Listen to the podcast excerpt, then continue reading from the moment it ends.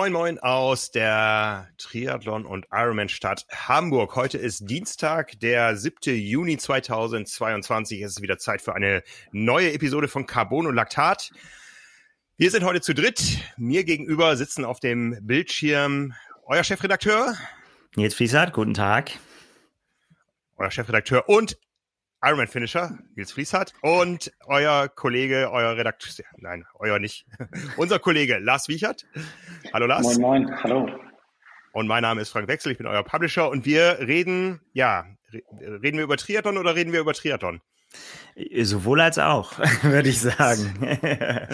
Sowohl als auch. Am Wochenende war großer Sport hierzulande geboten mit großartigen Leistungen. Alles war Triathlon, auch wenn sich die Bedingungen unterschieden haben.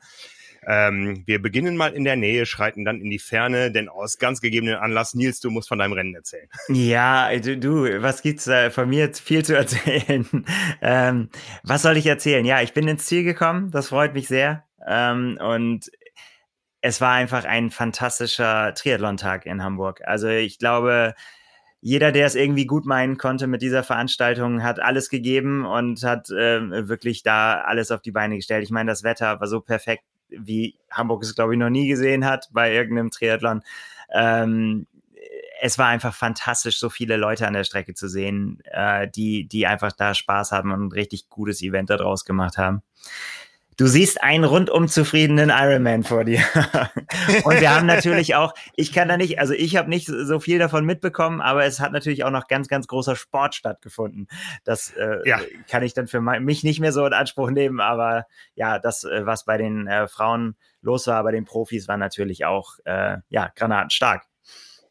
Genau, wir reden gleich über dein Rennen. Wir reden über das Rennen von Laura Philipp. Das hat, glaube ich, jeder mitbekommen, dass sie mit einer absoluten Weltklassezeit, einer Zeit, die die letzten zehn Jahre nicht erreicht wurde, hier gewonnen hat und äh, sich für ganz große Heldentaten im Herbst nochmal empfohlen hat.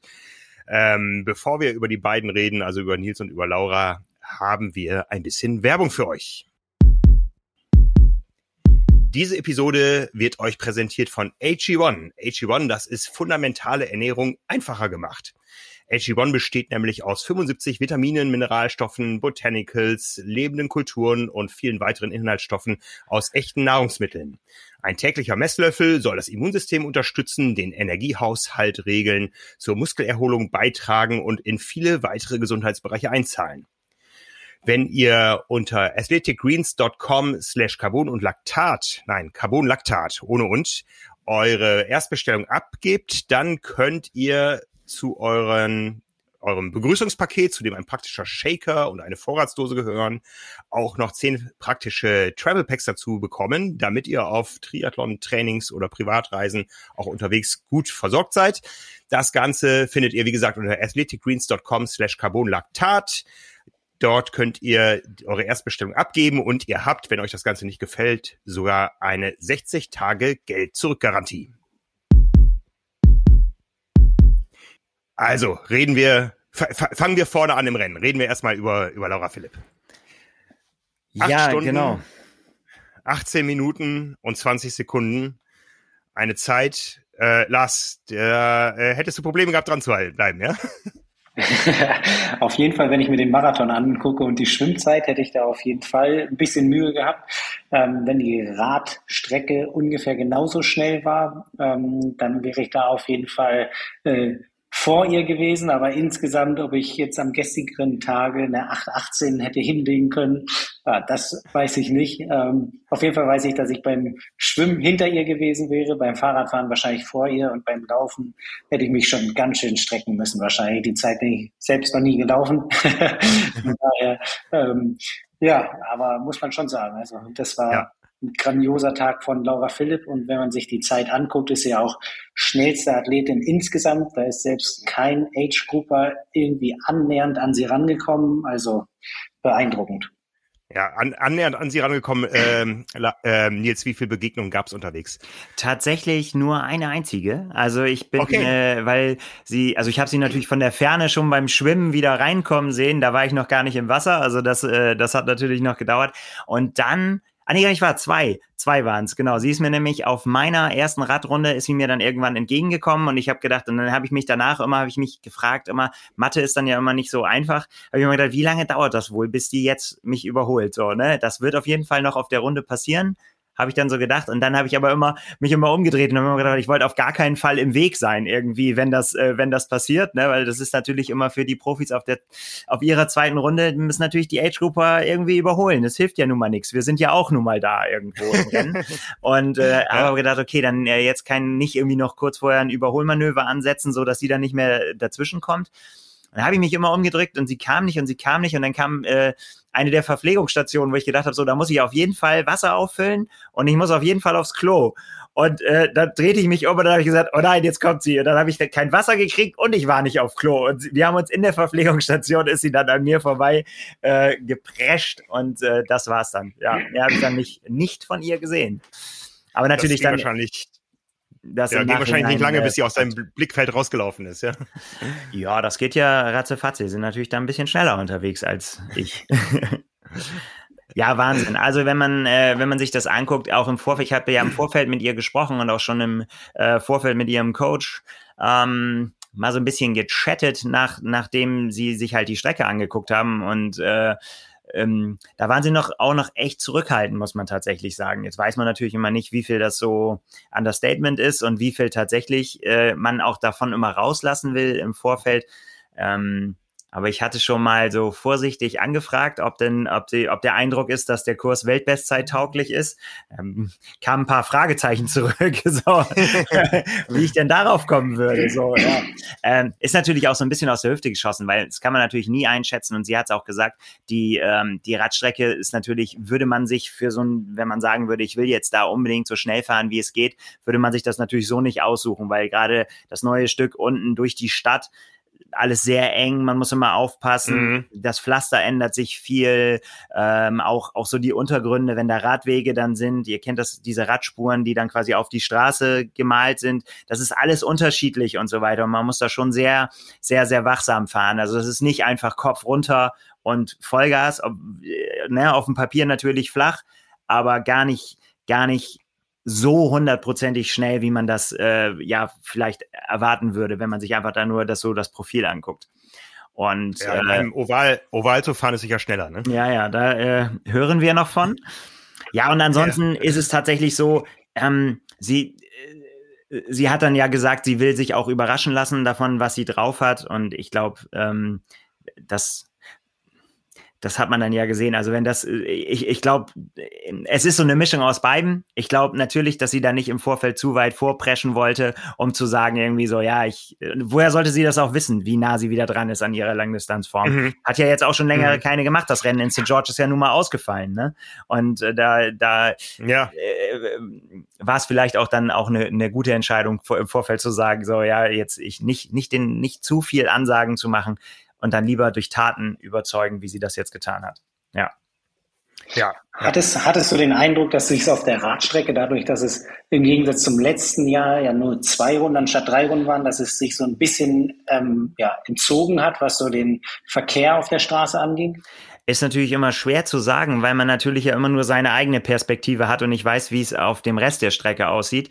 Aber was ich so für mich sagen konnte, war, dass ich ähm, so wirklich echte Pulks habe ich tatsächlich nur ein einziges Mal gesehen. Ähm, das war aber auch eine Frechheit, so, aber das war so eine, eine Aktion so, ne, wo man gesehen hat, okay, da, da ist jetzt nicht jemand reingeraten, sondern da fahren einfach welche bewusst zusammen. Ähm, die haben dann auch Schimpfe gekriegt von mir. Und auch von, von Kampfrichtern habe ich auch gesehen, also Motorrad, dass wenn dann mal irgendwie, das passiert dann schon, äh, ist das schon eher mal passiert, dass dann eben der Abstand halt doch ein bisschen geringer wurde. Zack, dann gab es eine Karte, wurde angesagt, wurde gepfiffen. Das war schon alles, äh, alles ganz gut von mir aus zu sehen war es, äh, also in den, ich kann ja nur über den, den hinteren Bereich des Rennens reden, äh, sah das alles, alles sehr, sehr okay aus. Also man konnte dann überholen, man musste natürlich immer vorausschauend gucken, Meistens musste man dann so drei, vier am Stück überholen, weil, ne, da, weil das dann ja sich so aufreiht, da muss man halt dann sehen, ob man das schafft in 25 Sekunden oder nicht. Aber das muss man so ein bisschen aufmerksam fahren. Aber es war nie so, dass es irgendwie so voll war, dass man gesagt hat, so ja, ich würde jetzt gerne überholen, aber wie soll ich da vorbeikommen? Ist alles verstopft. Also, das mhm. ist zumindest mein Eindruck, den ich hatte. Äh, und was ich so von der von anderen gehört habe, ja, war es okay. Kann natürlich jetzt nur nicht für die ganze Strecke sprechen. Ja, ja. Dass es eine schnelle Strecke ist, irgendwo mit Begrenzungen, das, äh, das wissen wir, glaube ich, alle. Ähm, wie war denn das Temperatur in der Alster, was so die Temperaturen, äh, das Gefühl in der Alster, was die Temperaturen betrifft? Perfekt. Also ich kann, kann wirklich nur, also es gibt, es, also es gibt, glaube ich, keine besseren Triathlon-Bedingungen, glaube ich, als, als die, die wir hatten. Also es war wirklich, ähm, also ich finde auch geschmacklich ist das Wasser wirklich durchaus okay. Da bin ich schon in schlimmeren Sachen geschwommen. Das war wirklich gut. Temperatur erst rein. Ich glaube, es sollen 19, äh, 19 Grad waren, glaube ich, angesagt oder 19,5 offizielle Messung. Ob das jetzt wirklich so viel waren, weiß ich nicht, aber es war weit entfernt von irgendwie kalt oder so. Habe auch ein paar gesehen, die ohne Neo geschwommen sind. Alles, alles kein Problem. Also das war, ja. war perfekt. Kein Wind, morgens beim Schwimmen zumindest. also alles, die Sonne stand natürlich, hat ein bisschen geblendet, aber das sind alles Sachen, da kann man, kann man, äh, kann man vorsorgen. Es war natürlich, sehr wohltuend, alles schon hell. Ne? Als wir morgens um fünf an der Wechselzone ankamen, war es hell. Das ist natürlich auch nochmal, ja, als wenn man da so in, in der Dämmerung da rummacht, das ist schon auch noch ein schönes Erlebnis so morgens. Ja, das ja. war auch direkt der Punkt, den ich zu Frank gesagt hatte, als wir euch verfolgt hatten. Äh, wir sind ja ähnlich früh äh, losgefahren. Da meinte ich, oh, letztes Jahr muss ich noch im halben Dunkeln da mein Fahrrad fertig machen. Das war natürlich dieses Jahr so zwei Monate früher ein ganz anderer ganz andere Szenerie da. Ja, und es war auch ja, nicht ja. kalt, also die Temperaturen waren auch morgens schon so, wenn du einen Pullover anhattest und so, das war alles gut. Also wirklich besser hätte das nicht laufen können am Tag. Die, dieses Jahr hatte die Sonne eine Chance, letztes Jahr nicht. Da ist es einfach länger dunkel geblieben, als es rein, rein rechterisch hätte dunkel sein müssen. Ja. Ja, ja, ähm, also dass Hamburg eine, eine vernünftige, schnelle Strecke ist, das, äh, das wissen wir. Wenn wir jetzt das mal einordnen, und man muss es ja leider einordnen, ja, also wir sind da ja auch ähm, äh, angesprochen worden, warum man jetzt äh, da fragt, wie sie zu den sieben Sekunden steht, die, die sie da jetzt langsamer unterwegs war als Christine Wellington vor, vor elf Jahren. Ähm, aber wenn wir mal das Ganze grob vergleichen, keine Strecke ist gleich, aber ich glaube, beim Schwimmen, da werden sich die Verantwortlichen nicht zu weit vermessen. Da hatte Chrissy Wellington 2011 eine Schwimmzeit von 49,49. Laura Philipp hatte jetzt 54,39. Also es sind mal satte fünf Minuten, die Chrissy Wellington, die ja eine richtig gute Schwimmerin war, äh, da rausgeschwommen ist. Aber danach hat sich das Blatt gewendet. Ähm, auf dem Rad nämlich war Laura Philipp ganze, ja fast ganze zehn Minuten schneller als Chrissy Wellington damals. Und wir wissen auch, dass der roter Kurs ja auch nicht so langsam ist. Also ähm, da hat ja. sich sicher in den, in den elf Jahren einiges getan. Jetzt wäre es mal interessant, Wattzahlen zu vergleichen. Es wird uns wahrscheinlich nicht gelingen. Ich weiß nicht, ob damals eine Chrissy Wellington schon mit äh, solchen Devices unterwegs war. Aber ähm, da ist ganz klar Vorteil Philipp. Ja, ähm, zehn Minuten, die sind, glaube ich, nicht in dem Profil der Rote Radstrecke begründet. So, zumal, ich weiß nicht, wie, wie viel hattest du auf Strava jetzt auf dem Tacho nachher? Ähm, das müsste ganz gut äh, hingekommen sein. Also ich habe zu spät natürlich auf den Knopf gedrückt irgendwie und ich hatte dann irgendwie äh, 178 oder so, aber das ist also es kommt also es kam bei mir äh, kam das hin auf jeden Fall. Ja, ja bei Rot ähm, gibt's auch mal immer wieder kleine Streckenänderungen. Ich weiß, als ich in Rot gestartet bin, hatte ich die 180 nicht voll, da war ich irgendwie bei 176 oder so. Ähm, ja, aber beim Laufen ist es dann wieder interessant. Da sind nämlich beide fast gleich schnell gelaufen. Chrissy Wellington damals eine Minute schneller. Und jetzt, äh, wenn man jetzt überlegt, fünf Minuten Unterschied beim Schwimmen, zehn beim Radfahren, beim Laufen und eine Minute, wo liegen da diese sieben Sekunden? Und da kann man, glaube ich, sagen, die liegen in den Wechselzonen von Hamburg, ja, weil die sind brutal. doch deutlich länger und auch für alle gleich lang. Ja, also ähm, das ist ja bei dem bei dem Rennen so. In Rot ist es auch so. Äh, in Utah war es zum Beispiel anders. Ja, die Profis, die mussten ja nur rein in die Wechselzone, Radschnappen raus und die Age-Gruppe mussten ganz rumlaufen. Also da kann man das nicht vergleichen. Aber hier in Hamburg ähm, ist es schon extrem lang. Ähm, wie wie lang hast du gebraucht, Nils? Äh, oh du, ich bin ja ganz entspannt gewesen. Also lange, lange, lange, lange. Aber das muss man natürlich tatsächlich, das, das darf man nicht vergessen und das haben, das ist tatsächlich was, was man, also nicht nur, dass man, äh, dass sie einfach lang sind, dass das Zeit braucht, sondern du hast ja, du musst das ja auch laufen. Das sind ja letztendlich nochmal, wenn du es zusammenzählst, bestimmt anderthalb Kilometer die du einfach noch mehr gelaufen bist am, äh, am Ende, mhm. weil, weil du halt einfach diesen, diesen ewig langen Weg hast. Also, ja. das ist schon, das ist schon ein echtes Brett. Gut, in Rot muss man auch ein bisschen laufen, da zu den Dings, aber das ist natürlich nicht vergleichbar. Also es ist schon, schon, schon, schon ein echtes Brett und da geht die, äh, das geht, da geht das, das geht natürlich auf die Zeit.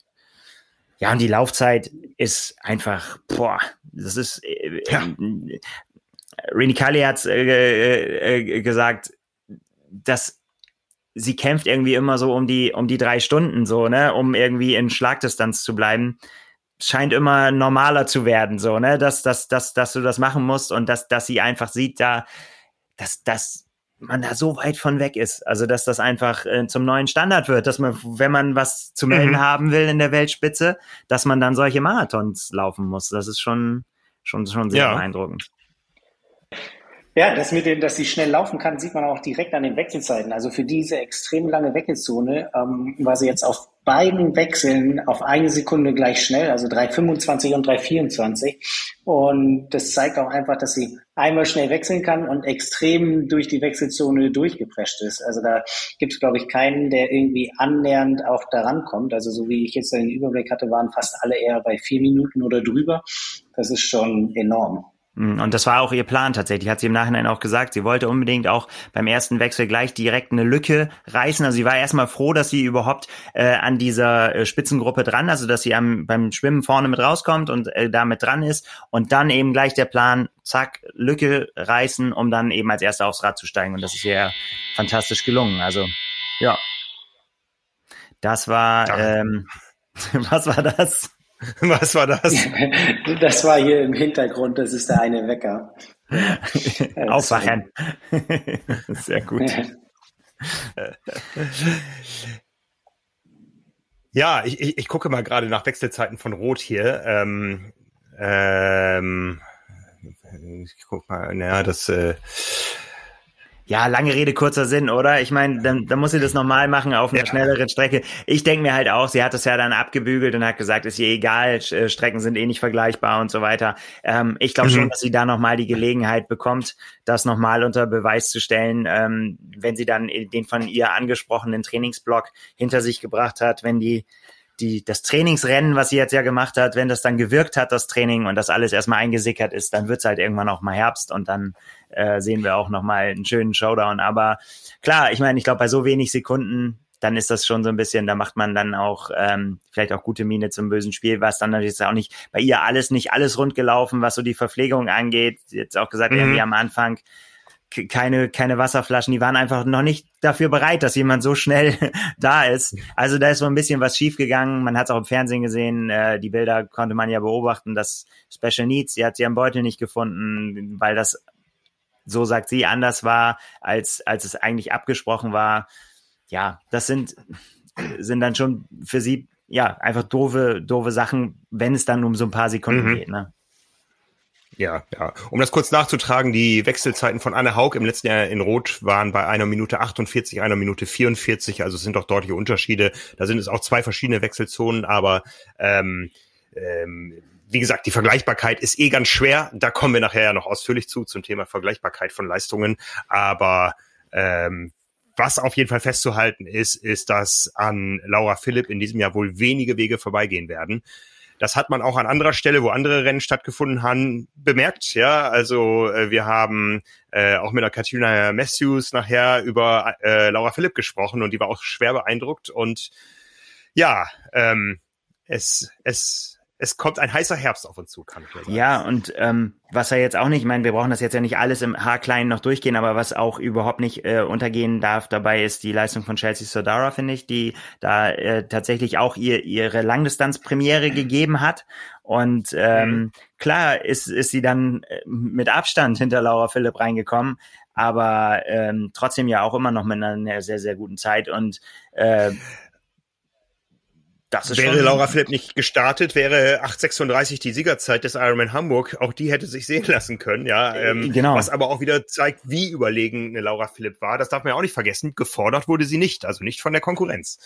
Ja, ja. Das ähm, höchstens, ja, ja also ne, beim, beim Schwimmen halt eher gut für sie, dass sie halt da dranbleiben konnte, so, ne? Dass sie halt sagen konnte, das mhm, sind die Füße, mhm. die ich, äh, die ich haben muss, und wenn ich mit der aus dem Schwimmen komme, dann passt das schon mal. Ja. Ja, ja. ja.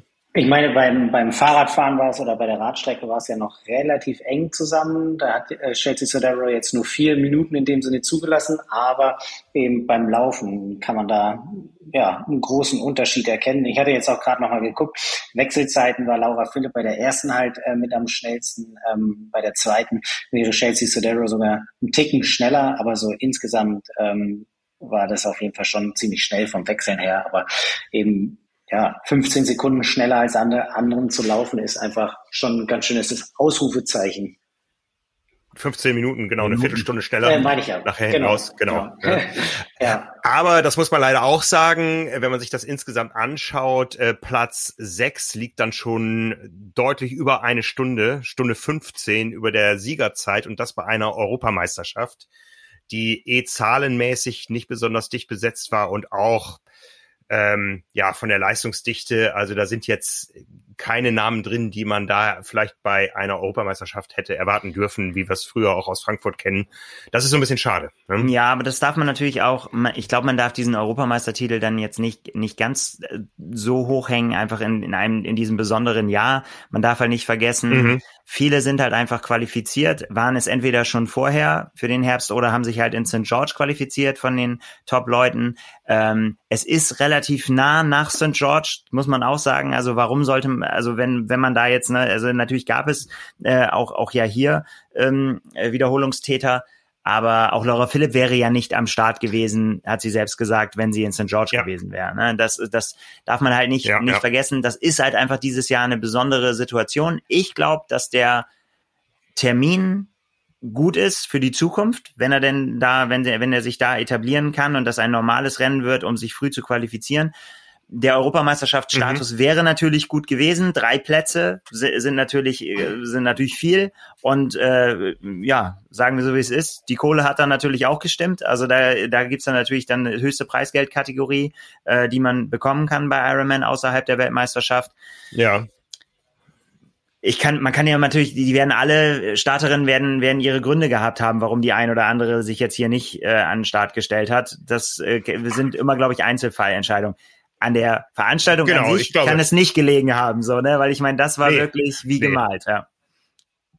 Ja, ich glaube, es ist tatsächlich der, der Utah-Faktor, dass einfach dieses Jahr zwei Weltmeisterschaften da waren und die ganzen großen Namen teilweise nur diese beiden Rennen machen oder äh, irgendeins machen mit Abstand, äh, sowohl nach vorne als auch nach hinten. Und da war jetzt Hamburg einfach zu früh.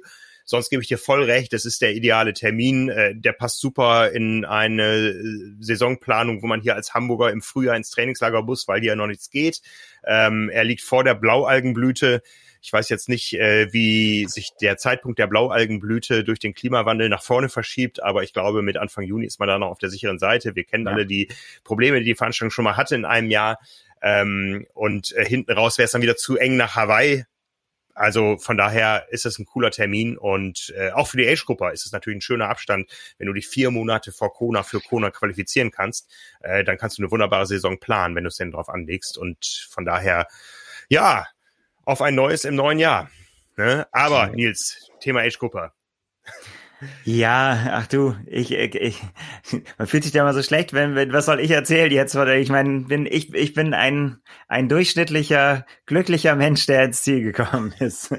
aber nein, es war, es war, ja jetzt, ich, also wir müssen das ja nicht so hochhängen, aber es war für mich einfach äh, toll zu sehen, dass letztendlich mein Plan aufgegangen ist, wie ich ihn mir, wie ich mir gewünscht habe. Ähm, ich habe ja im Vorfeld tatsächlich das auch sehr als Experiment gesehen. Ich wollte halt, ich habe halt auf eine Mitteldistanz trainiert. So, so ist, sagen wir, wie es ist. War nicht Mit schlimm. Mit Plan von Power and Pace, ja. Genau. Und habe ähm, äh, ganz stark darauf gehofft, dass das reicht. Und ich würde rückblickend sagen, ja, das hat gereicht. Ähm, denn ich bin ins Ziel gekommen. Es wird noch einen Film dazu geben auf YouTube. Da kann man sich allerdings dann auch ansehen, äh, wie das dann zwischenzeitlich ausgesehen hat. Da war dann nicht mehr ganz so gut. Nein, also um vorne anzufangen, Schwimmen war für mich fantastisch. Da habe ich jetzt schon die ersten Nachrichten gekriegt, weil ich in den Raum gestellt habe. Ich, ich hatte halt ich habe gesagt, ich weiß halt nicht, wie lange ich dafür brauchen werde. Das ist halt einfach, äh, ich, ich schwimme halt sonst nicht und ähm, bin erst einmal in meinem Leben so lang geschwommen vorher und deswegen konnte ich das nicht einschätzen, wie, wie viel das, wie viel ich letztendlich brauchen würde. Ich du solltest so ein bisschen vorsichtig sein. Es könnte sein, dass Leser unserer Zeitschrift zuhören, die ähm, denen wir da was anderes erzählen. Man muss schwimmen vorm Triathlon. Ja, muss man ja auch. Das ist dann, geht's einem ja auch viel besser und äh, man spart auch Energie und so weiter. Nein, ich bin, das ist halt, äh, ich kann es ja auch nicht richtig. Also ich habe wie, wie gemutmaßt vorher alle Schwimmstile ausprobiert, die mir so zugefallen sind. Ein bisschen Kraul, bisschen Brust, bisschen Rücken. Ähm, ja, und habe mich dann da so durchgewuselt. Das Wasser war gut, alles, äh, alles gut. Man hatte genug Platz. Ich, also ich bin ganz hinten ins Wasser gegangen und äh, ja, war dann mit dem Schwimmen halt super zufrieden. Also besser, als ich es mir, mir, mir vorgestellt habe, so dass ich da quasi schon ja eine halbe Stunde Polster hatte im Prinzip, so die auch locker hätte hinten drauf kommen können. Radfahren war auch sehr gut, ähm, bis auf ja, so bei so bei Kilometer 100 habe ich dann schon gemerkt, so, ah, mh, hm, das ist schon so für Nacken auch echt eine, auch eine Belastung, aber es ist dann komischerweise wieder, äh, wieder besser geworden. Ähm, und der Wind hat uns, jetzt müsst ihr mal Meteorologen äh, könnten das genauer sagen, aber hat uns so ein bisschen in die Karten gespielt. Also es war dann, es wurde zwar Richtung Nachmittag war dann äh, mehr Wind, aber ähm, der kam, wenn ich richtig sehe, aus Ost. Und äh, das führt dazu, dass man ihn halt entweder von vorne oder von hinten hat und nicht so eklig von der Seite, wo er sich aber trotzdem anfühlt wie gegen Wind und einem noch immer am, am äh, Rad rüttelt. So habe ich das zumindest empfunden, dass man halt eben dann auf der zweiten Radrunde beim Rausfahren am Deich, da war es dann halt irgendwie komplett Gegenwind, aber stabil, da muss man halt damit umgehen, da hadert man dann mit, da sagt man, das ist aber jetzt gemein, dass Gegenwind ist, aber irgendwo im Hinterkopf ist auch ein kleines Männchen, das sagt, alles, was du jetzt rausfährst, wenn er da nicht dreht, der Schweinehund, dann dann bläst er mich nachher zurück ins Ziel. Und genau das hat er auch gemacht. Also waren so die letzten 25, ist jetzt so aus der Hüfte geschossen, aber letzte 25, 30 Kilometer sind halt komplett mit Rückenwind und dann, ähm, dann fliegt es sich quasi wieder zurück zur Alster. Das war sehr, sehr schön. Und äh, ja, damit war mein Tag also quasi gerettet, weil klar war irgendwie, im Zeitlimit geblieben, keine Katastrophe erlebt, nicht gestürzt, auch sehr, sehr wichtig. Alles gut, kein Platten, alles, äh, was ich mitgeschleppt habe, was brauchte ich alles nicht. Meine ganzen Notfallmaßnahmen, war ich sehr, sehr, sehr froh drüber. Ja, und dann, äh, ja, Verpflegung ging auch gut rein. Bis dahin alles im Plan geblieben, schön immer Gels zu mir gefügt und so weiter. Und dann ging es halt ans Laufen und ja, ähm, da hat sich dann dann schon auch gezeigt, dass das halt eben nicht alles so easy und äh, ja gehen kann. Einfach irgendwo kommt dann ja der Haken. Also es ist, es muss dann halt ja auch irgendwann mal wehtun und das hat's dann auch irgendwie so. Die, es waren halt sind halt vier Laufrunden. Also relativ übersichtlich, ne? Kann man sich ausrechnen, wie lang eine Laufrunde dann ist. Die erste ging ganz okay, langsam, aber es ging voran. Dann bin ich halt gelaufen, bin dann in den Verpflegungsstationen, habe mir Zeit gelassen, hab, bin die gegangen. Und dann auf der zweiten Runde wurde es dann schon zäher. Na, da war habe ich schon gemerkt, so, oh, das äh, wird jetzt schwieriger. Und ja, ja, die dritte Runde, die, äh, das war so der einzige Teil, wo ich sagen würde, da hat es dann auch wirklich keinen Spaß mehr gemacht. Also mir war einfach, einfach nur noch kotzübel, um das mal richtig äh, deutlich zu sagen. Und äh, es ging halt nichts mehr rein. Es ging aber dummerweise auch nichts raus. Also hier Disclaimer, wer das nicht hören kann, sag mir das so, der muss mal eben einmal vorskippen. Aber ich hätte mir gewünscht, dass ich mich übergeben hätte können, aber es kam halt einfach nichts raus. Nicht mit Finger im Hals und nicht über ein Dixie. Ihr wisst, wie Dixies aussehen. Äh, so, wenn das selbst nicht dazu führt, dass, äh, dass es kommt, dann, äh, dann kam da auch nichts. Also da habe ich dann aufgegeben, habe gesagt, okay, das muss ich jetzt auf mir irgendwie so durchstehen und habe mich dann äh, ganz langsam über Mund ausspülen mit Cola äh, irgendwie da wieder rangerobbt, dann verdünnt, bisschen Cola ins Wasser reingekippt, mal ganz vorsichtig einen Schluck genommen, bisschen rein, bis dann, hab's dann immer doller verdünnt und dann letztendlich äh, dann ja haben mich Cola und Salzbrezeln dann äh, letztendlich irgendwie über die letzte, also über die dritte Laufrunde gebracht und dann auf der vierten. Und das ist auch dann total spannend, was der Kopf mit einem macht, ist dann auf einmal wieder so, ja klar, jetzt läufst du einfach nur nach Hause. Ne? Also, aber dritte Runde mhm. ist wirklich so, je, da weißt du, jeden Schritt, den du machst, musst du nochmal machen. Und das macht einen einfach fertig. Das ist einfach so. Ja. ja. Kurzer Disclaimer für die Leute, die jetzt zufällig auf diesem Kanal gelandet sind. Ja, wir machen das freiwillig. Äh, ja, wir finden das geil und ja, wir werden das auch wieder tun. Ja, ja, auf jeden Fall. Das ist, ja, das ist, aber, das aber, ist ja letztendlich so. Was war das Problem, dass du gesagt hast, boah, dritte Runde, natürlich mental so, jeder Schritt muss nochmal gemacht werden, aber weil du auch so für dich jetzt sagst, boah, du musstest dann den Mund ausspülen, am liebsten hättest du dich so übergeben, war es so, dass du dann auch keine Energie mehr hattest und nichts mehr zu dir führen wolltest oder? Ja, es ging halt irgendwie, also es ging nichts mehr rein. Also ich konnte einfach nichts runterschlucken. Auch die Brezeln und so habe ich nur gekaut und ausgespuckt, ähm, weil es einfach runterschlucken war irgendwie nicht mehr. Der Kopf gesagt, da geht jetzt, machen da jetzt nichts mehr rein. Das geht nicht. Aber warst du nicht der, der immer gesagt hat, vier Runden sind perfekt?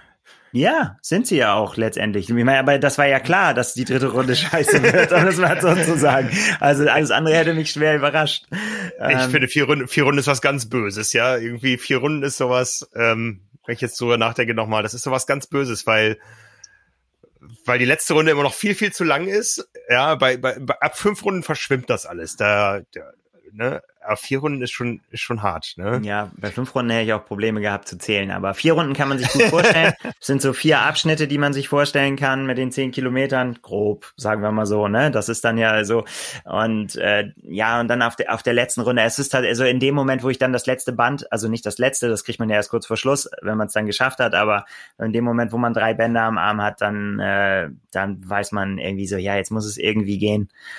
Oh, und da kann ich mich nur noch mal tausendmal bedanken. Und das ist nicht, das ist nicht hoch genug einzuschätzen an wirklich die ganzen Helfer, die in den Verpflegungsstationen, die, die sie wirklich umsorgt, muss man sagen, die sich so um einen gekümmert haben.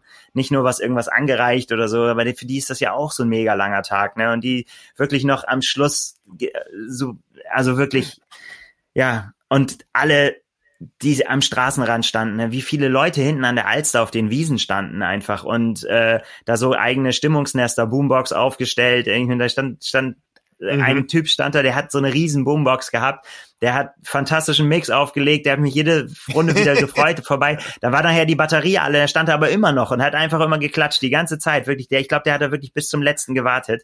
Äh, und das war nicht nur der, es waren ganz, ganz viele und so viele haben, haben einen angesprochen und ja, haben sich, haben, haben einfach, einfach Mut zugesprochen bis zum Schluss. Also es ist nicht so, dass es dann irgendwann leer wurde oder so. Das ist halt wirklich, äh, ja, war ein Traum. Also es ist einfach eine ganz, ganz tolle Atmosphäre gewesen.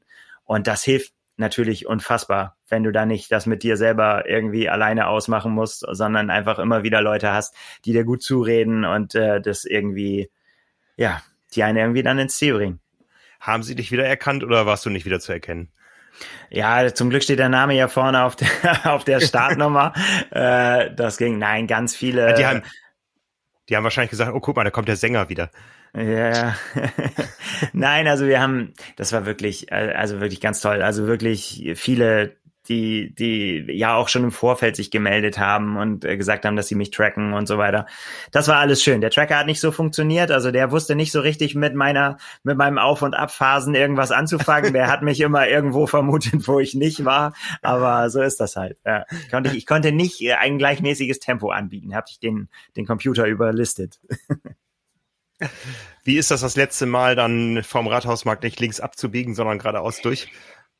Ja, das ist ja, das ist dann tatsächlich ja wirklich nur noch Schaulaufen. Aber ich finde, dass tatsächlich, dass das viel früher schon anfängt. Also, dass eigentlich hinten ganz am Ende der Wendepunkt an der Alster, wenn man den hinter sich gebracht hat und weiß, jetzt laufe ich nach Hause, so, ne, weil da hat man das eher zum ersten Mal das Gefühl, jetzt macht man nicht mehr irgendwas, was man, was einen von seinem Ziel wegbringt, sondern es ist jetzt einfach nur noch dahin laufen und geradeaus und dann macht es auch wieder Spaß. Dann ist es einfach auch so. Ne? Dann, dann hadert man ja nicht mehr damit, dass man sagt, oh, jetzt sind es noch hm, fünf Kilometer oder vier oder so, sondern dann sagt man so, ja, die, die nehme ich jetzt noch auf. Und dann, dann kriegst du ja auch dein letztes Bändchen oben am Gänsemarkt und dann äh, kannst du schon so langsam Gedanken machen, ähm, was gleich kommt. Und dann ist einfach, ja, einfach nur schön. Ja, hab's dann auch, bin dann Wobei gegangen auch. Sagen, ja. Ja, ich fand es eigentlich so vom Gänsemarkt aus mit am coolsten, muss ich sagen. Also so Wendepunkt, boah, ich weiß nicht, der kommt einem schon noch äh, recht lang vor, dann kommt ja auch noch mal eine äh, Verpflegungsstation, dann läufst du ja da noch mal so rechts von der Alster hoch und irgendwie, auch wenn es nur noch so fünf Kilometer sind, es sind noch so viele kleine Etappen, die da drauf ja, liegen. Ja. Und dann muss ich eher sagen, so, Ähm, bei mir stand die Familie direkt in diesem Kreuz von Jungfernstieg Richtung Gänsemarkt und vom Gänsemarkt wieder runter, also da, wo du dreimal vorbeikommst. Und das war dann eigentlich so der, der geilste Punkt. Dann läuft man von ähm, wieder so zum Gänsemarkt hin, gibt den ersten Check, läuft dann wieder runter vom Gänsemarkt, dann kam der zweite Check und dann ist ja echt eigentlich nur noch die Gerade und das fand ich ähm, ja, also du, du hattest ja eigentlich die Ehre, da auch wirklich noch richtig besetzte Tribünen zu haben und so, wo im Gegensatz zum letzten Jahr war ja der Zieltunnel aufgebaut, aber da war ja nichts an Zuschauern, da ja. hat sich ja alles nur vorher getummelt. Aber ich finde so diese Gerade an den Zuschauern lang, auch gestern dann bei dir im Video, wenn man dann sieht, wie da die Zuschauer rechts und links auf den Tribünen ausrasten, das ist, finde ich schon ziemlich geil. Ja, und dann steht da Till Schenk und sagt, you are an Ironman. Ja, ja, das war wichtig. Das wollte ich so. das habe ich so bestellt. das gehört sich. Dafür macht man es ja irgendwie am Ende. Hört sich bescheuert an, aber letztendlich ist es ja das, was man machen will. Man, man stellt sich ja diese Herausforderung. Man will diesen kompletten Tag irgendwie so, ne? Man, man will sich dem stellen und auch wenn man weiß, dass das auf keinen Fall leicht wird. Also es wird's ja für niemanden. Also äh, auch für dich, Lars, war es ja kein leichter Tag. Ne? Es ist ja nicht so, dass du da durchspazierst oder irgendjemand anders, der die die sagen. Also es ist ne, es ist die alte alte Weisheit. Es wird einfach nur schneller. Aber man gibt halt einfach das, was man kann, und am Ende ist man irgendwann da. Und dann hat man diese schöne Herausforderung hinter sich gebracht. Mhm.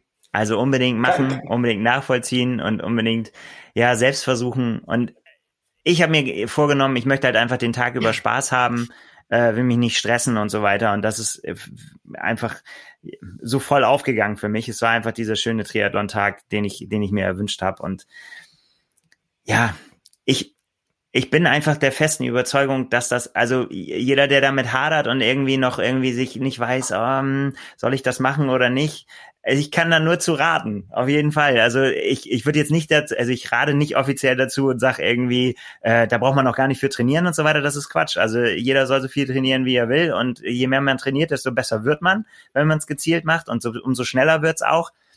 Aber ich bin der festen Überzeugung, dass man keine besonderen körperlichen Voraussetzungen braucht, um das äh, zu schaffen. Die kann jeder sich erarbeiten. Das ist einfach Echt? jeder, der Sport macht, ist in der Lage, sich in, in, in die Lage zu versetzen, dass man das finishen kann. Und darum geht's. Mhm. Es ist ja, es ist ja irgendwo eine magische Reise, auf die man sich begibt. Ja, mit dem Moment, wo man es entschieden hat, dann, dann begleitet einen das ja und das äh, lässt einen ja auch nicht, nicht äh, los. Man, man denkt ja laufend da dran. Es ist ja nicht so, als wenn du dir irgendwo so ein 5000 Teile Puzzle äh, zurechtlegst. Das kannst du auch mal drei Wochen in die Schublade legen und dann machst du weiter. Ähm, hier triffst du halt zu einem Zeitpunkt, der vernünftigerweise schon nicht erst drei Wochen vorher liegen sollte, diese Entscheidung, ja. ich mache das und dann begleitet dich das und dann, dann, dann bist du Triathlet, ja, du, du bist noch kein Finisher, aber du bist Triathlet ab dem Moment und mit allen Höhen und Tiefen, die wir alle schon, schon erlebt haben in unserem Trainingsalltag äh, und das ist eine großartige Zeit. Ne? Ja, auf jeden Fall, genau. Und dann kommt es halt einfach auch nicht drauf an. Also wie, wie lange es dann dauert, ist vollkommen, vollkommen egal, finde ich. Also mhm, mhm, jeder, jeder soll seine, seine Ambitionen dann so setzen, wie er will. Zur Slotvergabe kommen wir ja noch. Ähm, jeder soll einfach sich sein Ziel setzen und da gibt's halt die unterschiedlichsten Ausprägungen und das finde ich halt, macht's halt auch so super interessant. Also einfach, wenn man sich dann auch rechts und links umguckt, wer dann alles so mit einem unterwegs ist, finde ich einfach schön. Schöne bunte Mischung. Mhm. Der Frauenanteil könnte noch größer sein. Das fände ich, wäre, würde der Sache noch mehr gut tun, sagen wir mal so, wenn dann noch, weil ich finde, das einfach macht's noch einfach bunter. Also traut euch. Ja. Auf jeden Fall. Ne? Ich glaube, wir müssen mal eine, eine, Frau aus unserer Redaktion auf die Strecken schicken. Das machen wir. ich glaube, es hat noch nie eine. Nee, es gab's noch nicht, dass eine. Nee, wir haben noch keine Redakteurin gehabt. Müssen wir mal dran arbeiten. Ne? Machen wir. machen wir, machen wir. Ja, du hast es gerade erwähnt, für manche ist die Reise halt noch nicht vorbei. Am äh, Tag nach dem äh, Rennen ist nochmal Gänsehaut. Da geht's um die Siegerehrung erst die ähm, immer das gleiche Schema hat. Man fängt mit den Jungen an und hört dann mit den Alten auf. Da ist erstmal großer Applaus gewesen, große Stimmung mit Standing Ovations für die ältesten Teilnehmer. Das war der Moment, wo ich dann dazu kam. Wir waren ja auch spät zu Hause am Sonntag und äh, mir ging es vor allen Dingen um die Slotvergabe. Ich äh, schaue mir das ja seit Jahren gerne an äh, wir liefern ja auch immer den Service auf trimark.de, dass wir die Statistiken ähm, bringen, welche Zeit wäre in welcher Altersklasse nötig gewesen und was gibt es so an Erkenntnissen? Und das äh, war sehr spannend mit vielen Überraschungen. Auch dazu gibt es einen Film, der ist schon online auf unserem YouTube-Kanal. Es gibt die Zahlen alle auf der Website. Ähm, aber so zusammenfassend es ist immer wieder großartig, vor allem ist es großartig, dass es wieder so stattfindet, ähm, dass es diesen würdigen Rahmen einer, einer Slotvergabe hat. Äh, das beginnt mit den Frauen von den ältesten zu den jüngsten Altersklassen. Äh, wenn der Moderator dann die, die qualifiziert sind, aufruft, namentlich je dreimal und wenn man sich bis zum dritten Mal nicht gemeldet hat, laut und deutlich, dann geht der Slot weiter. Wenn in einer Altersklasse der Slot nicht angenommen wird, wird in eine andere verteilt und die Slots sind grundsätzlich so verteilt, dass jeder Altersklasse, wo es einen Teilnehmer beziehungsweise einen Finisher gibt, auch einen Slot bekommt und ansonsten wird es verteilt je nach Meldeaufkommen in den Altersklassen. Das heißt, man hat so im Bereich, ich sag mal 35 bis 50, das sind so die stärksten Jahrgänge, ähm, wo es auch die meisten Slots dann gibt in den Altersklassen. Und wenn dann in der Altersklasse W65 zum Beispiel das Slot nicht angenommen wird, wie es gestern der Fall war, dann geht der wahrscheinlich irgendwo in die 44, äh, nee, in die 45 bis 49 oder in die 40 bis 44. Und ähm, so ist es so, dass es bei den Frauen meistens tatsächlich nur einen Slot gibt bei diesen üblichen Rennen. Jetzt Hamburg mit 45 ähm, Slots. Hamburg war ja nur bei den Frauen Profis Europameisterschaft. Die Age Group Europameisterschaft findet ja Ende des Monats in Frankfurt statt. Also gibt es bei den Frauen ein bis maximal zwei Slots und bei den Männern ging es hoch bis zu maximal sechs Slots in den Altersklassen.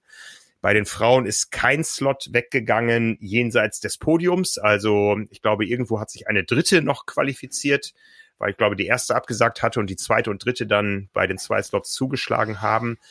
Bei den Männern war das auch so in den sehr hohen und sehr niedrigen Altersklassen. Dazwischen war es sehr bunt.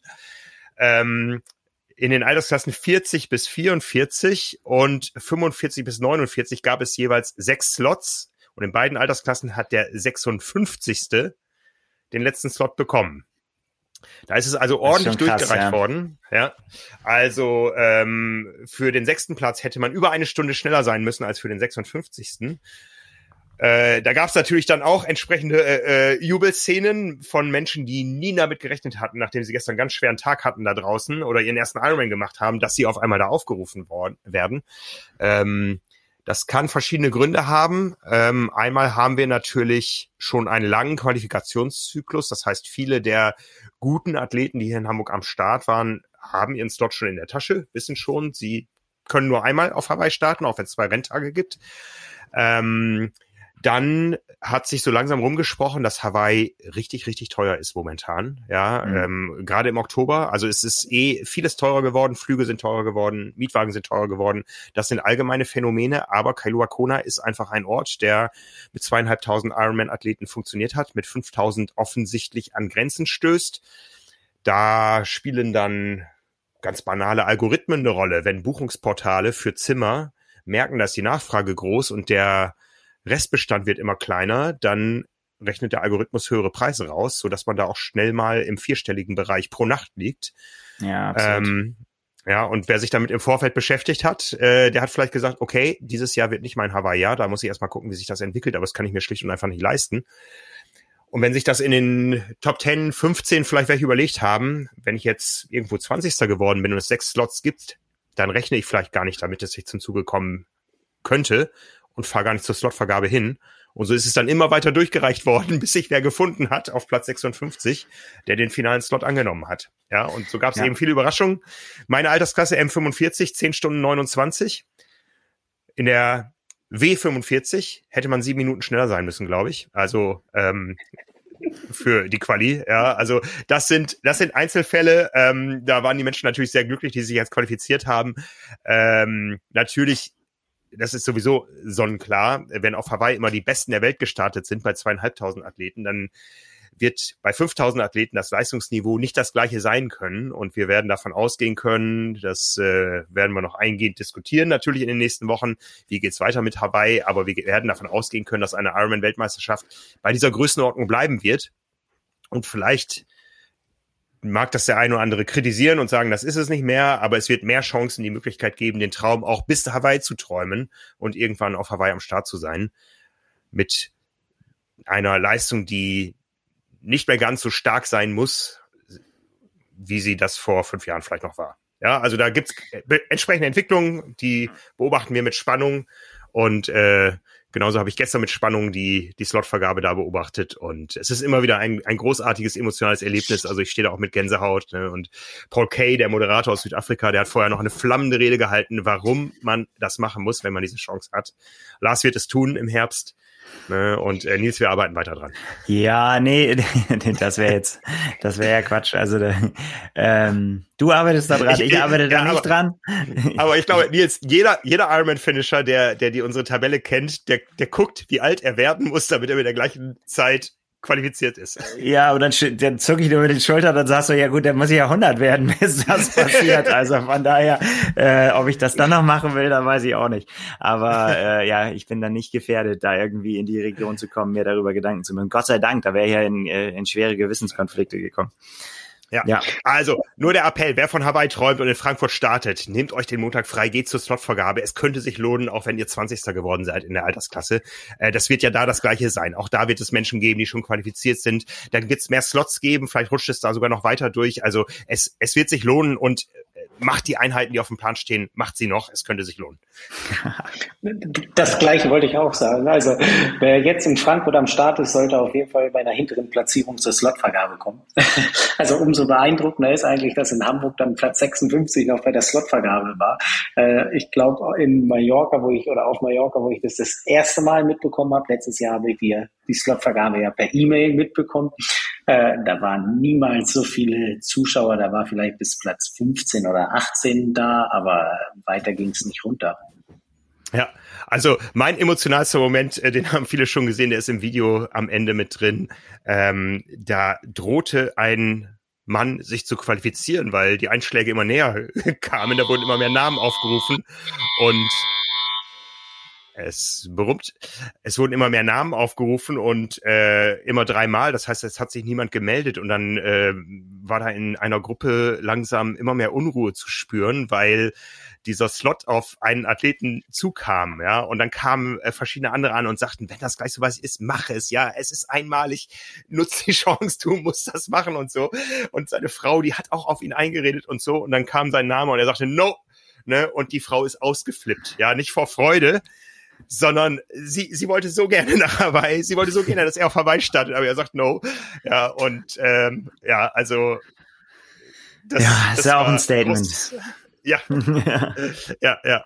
Ne? Ich habe noch jemand, mit jemand anders gesprochen, der ist Zehnter geworden in seiner Altersklasse, der sagt, ähm, und der ist aufgerufen worden, war nicht da. Und der sagt, äh, nee, ich habe mich nicht direkt qualifiziert. Ja, ähm, ich wäre nachgerückt, aber äh, das ist nicht mein Anspruch, ja. Und äh, ich bin so gut in der Vorbereitung auf die 73 WM in Utah, die ja drei Wochen nach dem Ironman stattfindet. Und von dem Plan lasse ich mich nicht abbringen. Ich glaube, der wird seine Chancen noch haben. Ja, das ist ein aufstrebender Athlet und äh, von daher ähm, ist das eine Gelassenheit, die ich mir für mich auch manchmal wünschen würde. Ja, aber ich finde das auch null verwerflich. Das muss ja wirklich jeder für sich selbst äh, sehen irgendwie. Und jetzt mhm. seien wir mal ehrlich auf Hawaii. Ich meine, wer hat da schon äh, Ange Ange Anwesende mögen sich nicht angesprochen fühlen. Wer hat da schon die Chance, um wirklich um den WM-Titel eingreifen zu können in das Rennen. Ja, ja das sind ja, ja nicht ja. viele. Und alle anderen sind da, um das irgendwie zu erleben. Und dann ist es doch vollkommen egal, auf welchem Platz ich mich, also mir wäre es egal, auf welchem Platz ich mich äh, da qualifiziere dafür, dass ich da hinkommen kann. Ich habe ein Rennen abgeliefert und das hat an dem Tag gereicht, an dem anderen Tag hätte es vielleicht nicht gereicht vollkommen egal. Aber das ist nur meine Meinung. Es gibt noch eine Anekdote, einen Nachbrenner zu Utah. Ähm, da hat es auch noch ein paar Leute erwischt, die niemals mit Hawaii gerechnet haben. Und zwar im ganz, ganz hinteren Feld. Da hat man nämlich irgendwie einen Fehler gemacht, irgendein Helfer, und die Athleten zu früh aus dem Rennen genommen in der, mit der Begründung, ihr könnt den Zielschluss nicht mehr schaffen. Ich weiß nicht, wie viele das betroffen hat, aber ähm, da gab es den Fall, dass, dass eben einige Athleten nicht mehr weitermachen durften und die konnten nachher nachweisen mit unseren Laufzeiten, wir wären noch locker ins Ziel gekommen und den hat Ironman jetzt tatsächlich angeboten, dass sie an einem Rennen ihrer Wahl teilnehmen können, inklusive Hawaii. Würde ich auch annehmen. Egal. Nein, das will, ja, weiß ich nicht, keine Ahnung. Also geschenkt will man es, also will man es dann ja letztendlich auch nicht haben. Ähm, ach, das ist immer eine schwere Entscheidung. Ich finde schon, ja. man muss schon irgendwie sich qualifizieren. Aber ich finde diesen Rolldown finde ich schon okay. Man kann. Ja, ja, ja, ja. Aber mhm. das ist, ja. es ist ja äh, einer der Athleten, der, der andere 56 Platzierte, der hat auch dann in meine Kamera noch gesagt, wenn keiner will, dann nehme ich ihn halt. Ne? Also man muss auch einfach mal Glück haben und die Gunst der Stunde nutzen. Und ich finde da null Verwerfliches dran.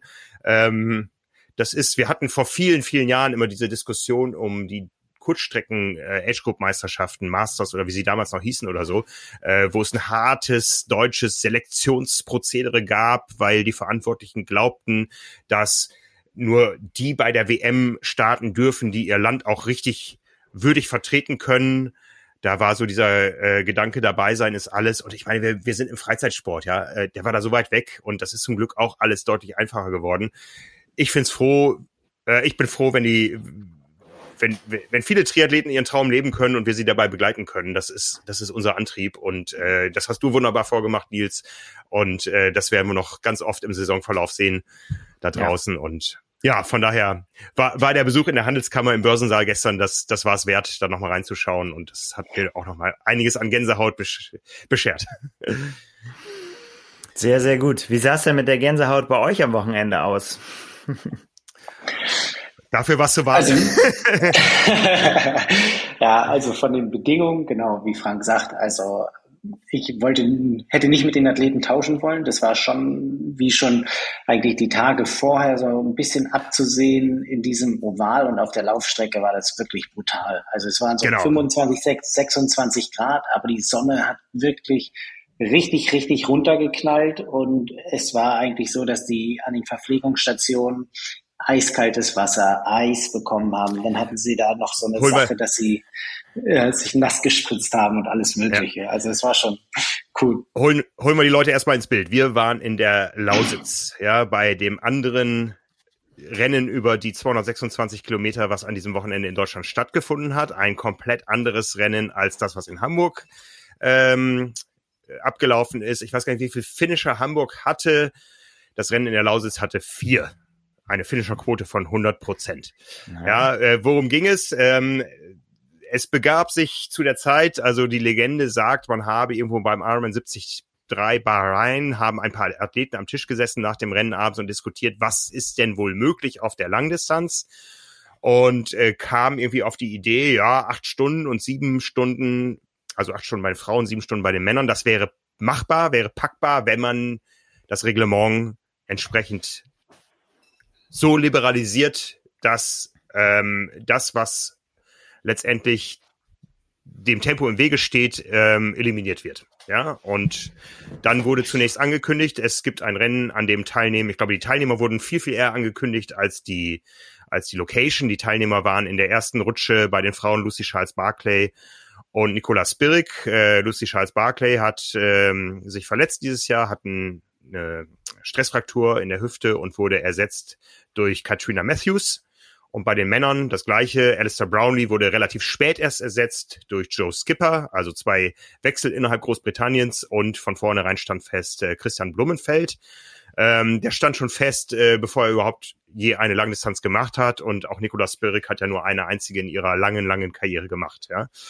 Und dann äh, kam irgendwann raus, das Ganze findet auf einem Autorennkurs statt und das haben wir uns auch nochmal bestätigen lassen. Ich glaube, ich habe in, als ich in Tokio war, haben wir diskutiert in kleinen Kreisen und da war eigentlich so unser Hintergrundwissen, dass das Ganze in Daytona stattfinden soll, auf dem Speedway, wo auch die ähm, Challenge oder jetzt Clash-Rennen stattfinden, wo äh, die Championship von der PTO stattgefunden hat. Ähm, bis irgendwer meinte, hm, wir, wir kennen doch Deutschland, Deutschland hat noch viel besseren Asphalt. Ja, also NASCAR-Räder, äh, NASCAR-Autos, die brauchen halt groben Asphalt, um in der Kurve die Haftung nicht zu verlieren. Und dann ist man irgendwie auf dieses Dekra-Testoval in der Lausitz gestoßen. Das ist keine Autorennstrecke, sondern eine Autoteststrecke. Die Rennstrecke der Eurospeedway liegt nebenan. Ähm, das Ganze liegt in einem alten Tagebau und da es da in der Gegend noch mehrere Tagebauanlagen gab, Tagebauten wäre sicher das falsche Wort, ähm, hat man da ein bisschen investiert und eine schöne Landschaft rausgebaut, die aus ganz vielen Seen besteht. Man hat einfach die meisten Tagebauten, Tagebauanlagen geflutet und die eine zu einer Autorennstrecke umgebaut oder zu einer Autoteststrecke. Und dementsprechend hatte man da ein Setup, wo das Ganze stattfinden konnte. Und da sind wir hingefahren, Lars. So sieht's aus, genau. Geschwommen wurde dann auch in einem alten Tagebau, also im Senftenberger See. Und Ja, genau. Wenn wir da von ganz vorne anfangen, ähm, Startzeiten waren jeweils um eine Stunde versetzt. Frauen sind um sieben gestartet, Männer um acht, sodass dann ähm, ja nach der ersten errechneten Zeit eben unter sieben beziehungsweise unter acht Stunden beide gleichzeitig über die Ziellinie laufen sollten, so ungefähr. Ganz funktioniert hat's nicht, weil die Frauen einfach deutlich schneller waren als erwartet. Mhm, genau. Mhm. Ja, ähm, wir waren einige Tage da, haben das ganze Aufgalopp äh, schon mitbekommen da. Ähm, wir haben ja eben schon erwähnt, die Bedingungen waren ein bisschen anders. Ähm, das sah im Groben so aus, dass es beim Schwimmen eine Punkt-zu-Punkt-Strecke gab. Das gibt es auch bei anderen Veranstaltungen, aber es gab Zugeständnisse, was die Neoprenanzüge betrifft, ähm, wo man ein bisschen experimentiert hat. Und es gab das, was man im Triathlon sonst auch nicht kennt, äh, Pacemaker für Schwimmen, die aber nach dem Schwimmen rausgegangen sind. Ja, ähm, was es nicht gab, war die äh, Erlaubnis, untereinander zu draften beim, beim Schwimmen, auch, auch beim Radfahren nicht. Ähm, da waren also die Athleten auf sich und ihr Team eingestellt. Das Thema Pacemaker war ganz spannend, weil jedes Team oder jeder Athlet zehn Pacemaker einsetzen konnte, die aber über die drei Disziplinen verteilen musste. Ja, und dann ist es halt eine taktische Überlegung, brauche ich mehr Leute auf dem Rad? Das Radfahren war sicher der ausschlaggebende Punkt. Äh, oder ähm, nehme ich mehr beim Schwimmen oder beim Laufen, wo es, glaube ich, am wenigsten äh, Einfluss hat, eher so moralische Unterstützung und Wasserträgerfunktion vielleicht, aber da ist sicher der Windschatteneffekt äh, kleiner als beim Draften beim Schwimmen oder Radfahren. Ne? Und das Radfahren war eben so gestaltet, dass es äh, ein Mannschaftszeitfahren war. Das war jedermann vorher klar. Es wurde viel diskutiert darüber und das Ganze auf einem optimierten Kurs und zwar mit bügelglattem Asphalt in einem knapp sechs Kilometer langen Oval. 5,8 Kilometer hat das Ganze mit einer 20 Kilometer langen Anfahrt, die auch schon Traumstraßenbedingungen hatte, bis auf eine kleine Baustelle. Aber so ein Asphalt wünschen wir uns alle für unsere Trainings- und Wettkampfstrecken. Und von mhm. daher ähm, hat man da wirklich optimiert und beim Laufen ging es dann innerhalb des Testrings auf einer, auf einer äh, Laufstrecke über 14 Runden. Genau. Ähm man, und man, es war, fand ich persönlich ganz spannend, einfach zu sehen, wie die ähm, Helfer beziehungsweise wie die Taktik vorher schon festgelegt wurde. Zum Beispiel, wenn man sich anguckt, Nicola Spirik, die hat ein Team um sich gehabt, wo hauptsächlich oder auch viele aktuelle Triathletinnen mit dabei waren, die zum Beispiel dann auch beim Radfahren und Laufen gepaced haben, wohingegen ähm, Christian Blumfeld von Anfang an eigentlich komplett auf Experten gesetzt hat. Beim Schwimmen hatte er einen Langstreckenschwimmer aus den Niederlanden, dann hatte er acht Mann fürs Zeitfahren, die sich im Sechser-Team in dem Sinne mal abgewechselt haben und fürs ähm, Laufen, ah nee, ein Siebener-Team und fürs Laufen hatte er dann eigentlich noch zwei Kenianer von seinem Schuhsponsor Essex zur Seite gestellt bekommen, die ähm, ja eine 206 und 210 als Bestzeit haben und die haben ihn da so ein bisschen gepaced. Also da hat man schon ganz deutlich gesehen, wieso die Unterschiede sind. Und bei Joe Skipper, der ja erst wirklich eine Woche vorher erfahren hat, dass er Alistair Brownlee ersetzen kann, ähm, der wollte eigentlich am Anfang auch zwei Pacemaker fürs Schwimmen haben ähm, so war der erste Gedanke. Dann ähm, eben ein fürs Laufen, beziehungsweise der eine, der geschwommen wäre, wäre auch ein Triathlet gewesen, so dass er beim Laufen hätte unterstützen können. Und dann hat er sich aber kurzfristig entschieden, nee, ich möchte doch lieber ein ähm, beim Fahrradfahren mehr haben. Und dann hat sich noch Alistair Brownlee bei ihm als Schwimmpacer in dem Sinne ja, weiß ich nicht, ob er, ihn, ob er sich da eingekauft hat. Auf jeden Fall wollte er, glaube ich, auch einfach Teil von diesem Gesamtprojekt auch mitmachen. Sein. Ja, genau. Ja, genau. ja, ja so, so, so wirklich. Es hat dann da auch noch den ähm, Prototypenanzug seines ähm, Sponsors vorgestellt und ist halt als Pacemaker mitgeschwommen. Was wiederum dann ähm, ja zugrunde gelegt hat, dass eben nur ein Läufer auf der Laufstrecke helfen konnte, weil, wie wir wissen, hat ähm, Alistair Brownlee auch eine Verletzung an der Hüfte, so dass er auf jeden Fall nicht laufen gehen kann. Und äh, die Radfahrspezialisten waren ähm, bei den Männern nach der Radfahrleistung definitiv nicht mehr in der Lage, irgendwie einen Schritt von den anderen zu machen.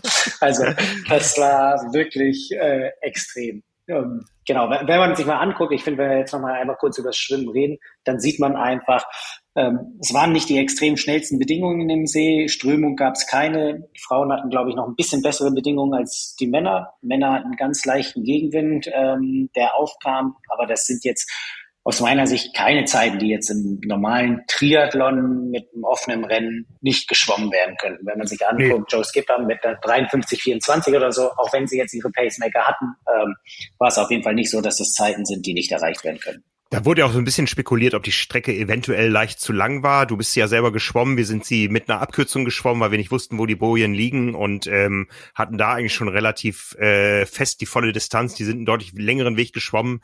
Also würde mich nicht wundern, wenn die tatsächlich ein bisschen länger war. Aber das sind wirklich Schwimmzeiten, die findet man in jedem Ironman-Rennen oder deutlich schneller sogar. Das hatte uns erst so ein bisschen überrascht, dass da nicht mehr drin war. Zumal es ja doch ein Unterschied ist, ob du am Fuß eines Kollegen, der eigentlich dein, dein Konkurrent ist, draftest oder ähm, wirklich an jemanden, der deutlich schneller schwimmen kann als du und nur dafür da ist, deine Pace ähm, äh, zu schwimmen. Ähm, es kamen auch teilweise diese modernen Schwimmbrillen mit Display zum Einsatz, wo die, wo die Pacemaker auch wussten, wie schnell sie unterwegs sind. Und von daher sind die Schwimmzeiten für mich eigentlich so ein bisschen enttäuschend sogar. Ja, Angela Maurer hat ja auch gesagt, also die Pacemakerin, eine von beiden Pacemakerinnen von ähm, Nicolas Spirik, ähm, Lucy Buckingham war auch noch dabei, dass ähm, sie gerne schneller geschwommen wäre oder hätte schneller schwimmen können. Äh, auf meine Frage hin, was denn so bei ihr drin wäre, wenn sie das jetzt äh, einfach mal so auf All-Out schwimmen würde, meinte sie, 1,10 auf 100 Meter wäre auf jeden Fall noch machbar. Also kann sich jeder ausrechnen, was da auf jeden Fall noch drin wäre. Ähm, gut, sie muss dann keine 180 Kilometer Rad hinten rauffahren. Ähm, aber da hat man dann auch gemerkt, dass sie ein bisschen zu viel Druck gemacht hat. Nicolas Berik hinten rausgerutscht ist. Und ähm, dann haben sie während der Schwimmstrecke eben entschieden, dass Lucy nach vorne geht, weil sie eher das Tempo von einer, ähm, ja, vom Ironman beziehungsweise vom Triathlon kennt und Angela Maurer eben so ein bisschen zum Abschirmen und zum Schieben, also schieben, so dass sie da ein bisschen das Wasser von hinten beziehungsweise von der Seite mitgedrückt hat und da eben noch mal ein bisschen unterstützend wirkte, ähm, eben nach hinten gegangen ist ähm, und da eben dann eine andere Helferrolle eingenommen hat. Mhm, mhm. ja.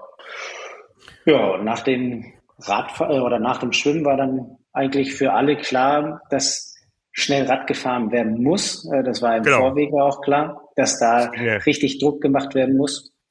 Ja, es ging eine Treppe hoch vom vom äh, Strand, vom Sandstrand. Es ging über einen kleinen Sandstrand eine Treppe hoch äh, bis zur Straße, wo dann diese mini kleine Wechselzone aufgebaut war. Auch sehr interessant, dass die Athleten teilweise nicht selbst eingeschickt haben. Ähm, die Männer, doch Joe Skipper hat, glaube ich, selber noch eingeschickt. Äh, ja, Christian Blumenfeld. So Genau.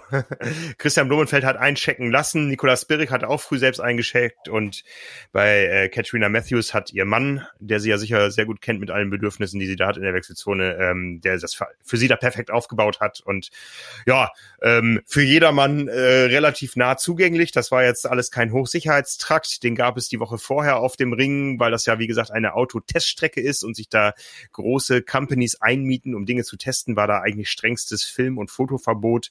Ähm, bei uns wurden am Einlass die Handys abgeklebt, die Handykameras. Ähm, wir haben uns dann eine Foto- und Filmgenehmigung geholt, damit wir da auch arbeiten konnten. Und äh, ja, am Renntag selber war das aber alles kein Thema, weil da keine Autos unterwegs waren, sondern ähm, Expresszüge. ne?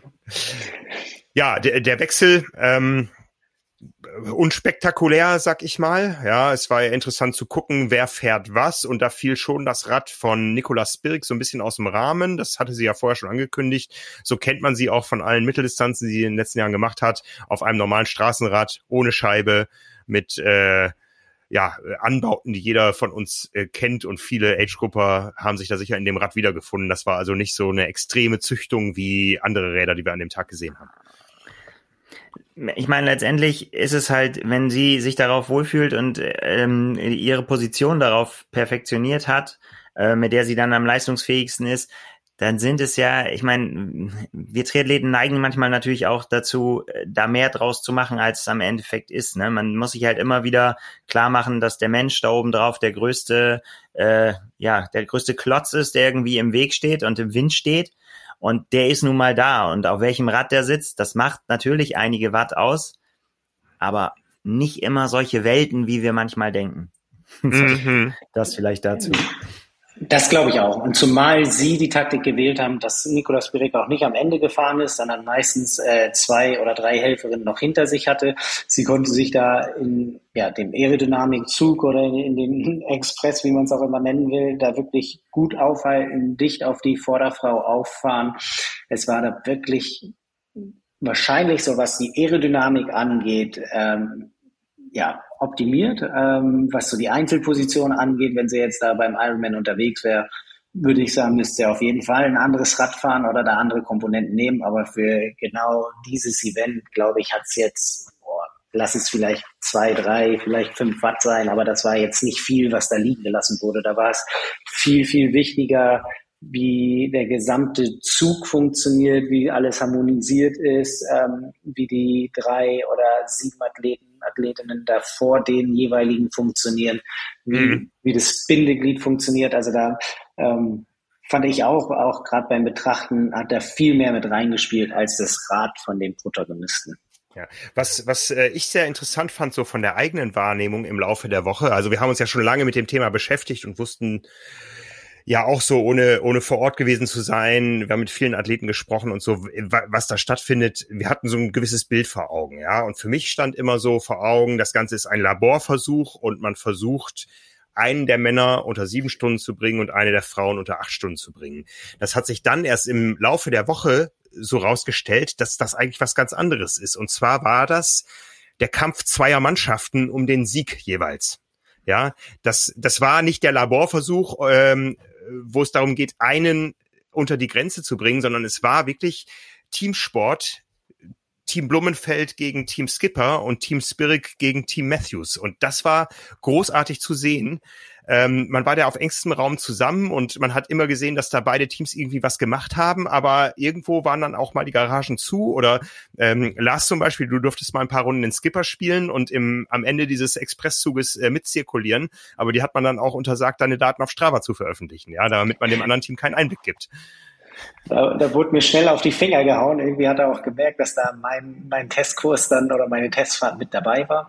Aber eben, wie, wie du sagst, also es war so ja, detailversessen, wie die ähm, gerade bei den Männern diese Teams gearbeitet haben, die dafür zuständig waren, eben die Athleten überhaupt auf die Geschwindigkeiten zu bringen.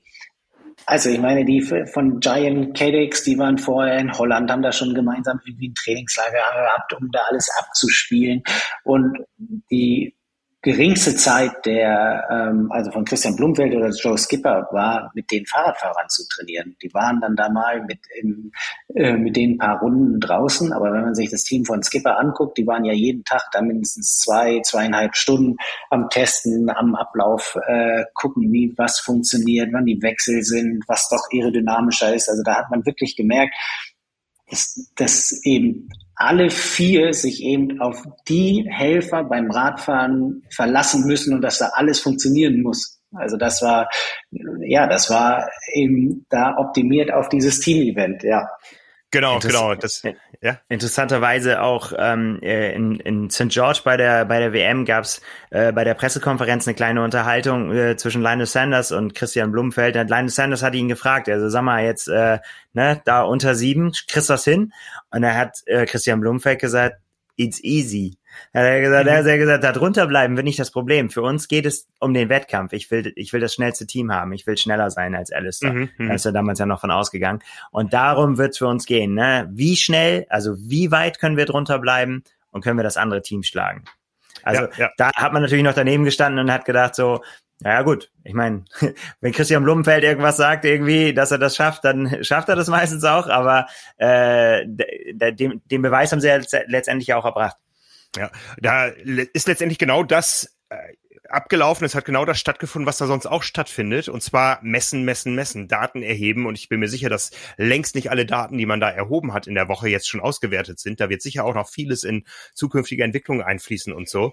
Ähm, auch mit ein paar interessanten Erkenntnissen. Ja, also ich glaube, einer der häufigsten Kommentare zum Thema Strategie war, ach, das weiß doch jeder, dass die letzte Position in einer solchen Kette nicht die beste ist. Aber trotzdem ist der Blumenfeld immer hinten gefahren und der Skipper auch. Und das haben die nicht gemacht, weil der Helm dabei besser zur Geltung kommt für den Sponsor oder so. Nein, das war ganz, ganz bewusst entschieden. Das hatte auch äh, taktische äh, Ideen, das hatte auch äh, sicher sturzpräventive Geschichten, ja, wenn also da, da gab es sicher einige, einige Aspekte, die da mit eine Rolle spielen. Das hatte, hatte, spielte eine Rolle bei beim Thema Nutrition und so weiter.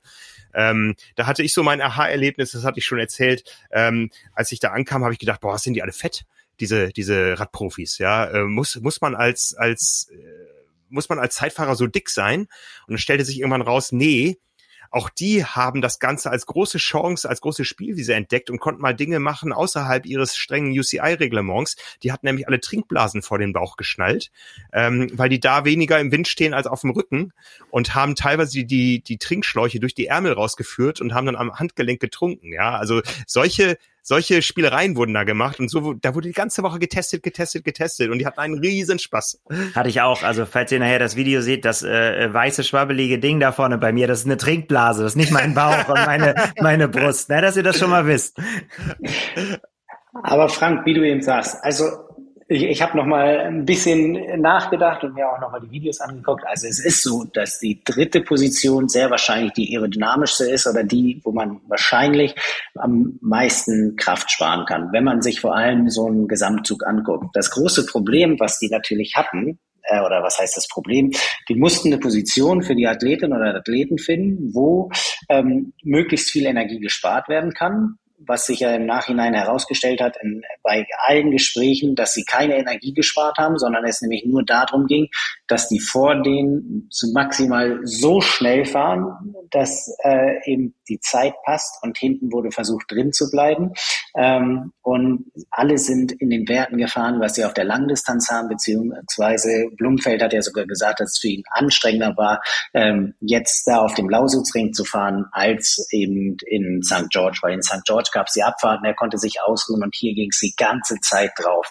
Also das äh, ist einmal der Unterschied. Und im Team muss halt die Position so gefunden werden, dass ähm, möglichst gut vorne rotiert werden kann und der Athlet die ganze Zeit beschützt ist. Und genau deshalb ist er an der letzten Position gefahren, hatte da eben einen Helfer oder eine Helferin, die die ganze Zeit als Bindeglied äh, gegolten hat, so dass eben sechs vorne gekreiselt sind immer und quasi auf die sechste Position wieder reingezogen sind und Blumenfeld sich mit seinem Helfer zurückfallen lassen und der Helfer ihn dann wieder rangeführt hat, so dass Blumenfeld nicht immer wieder die Lücke aufmachen muss, direkt vor ihm eingeschert wird und dann zugemacht wird, sondern dass Blumenfeld eben oder eben auch Skipper die ganze Zeit konstant fahren konnten.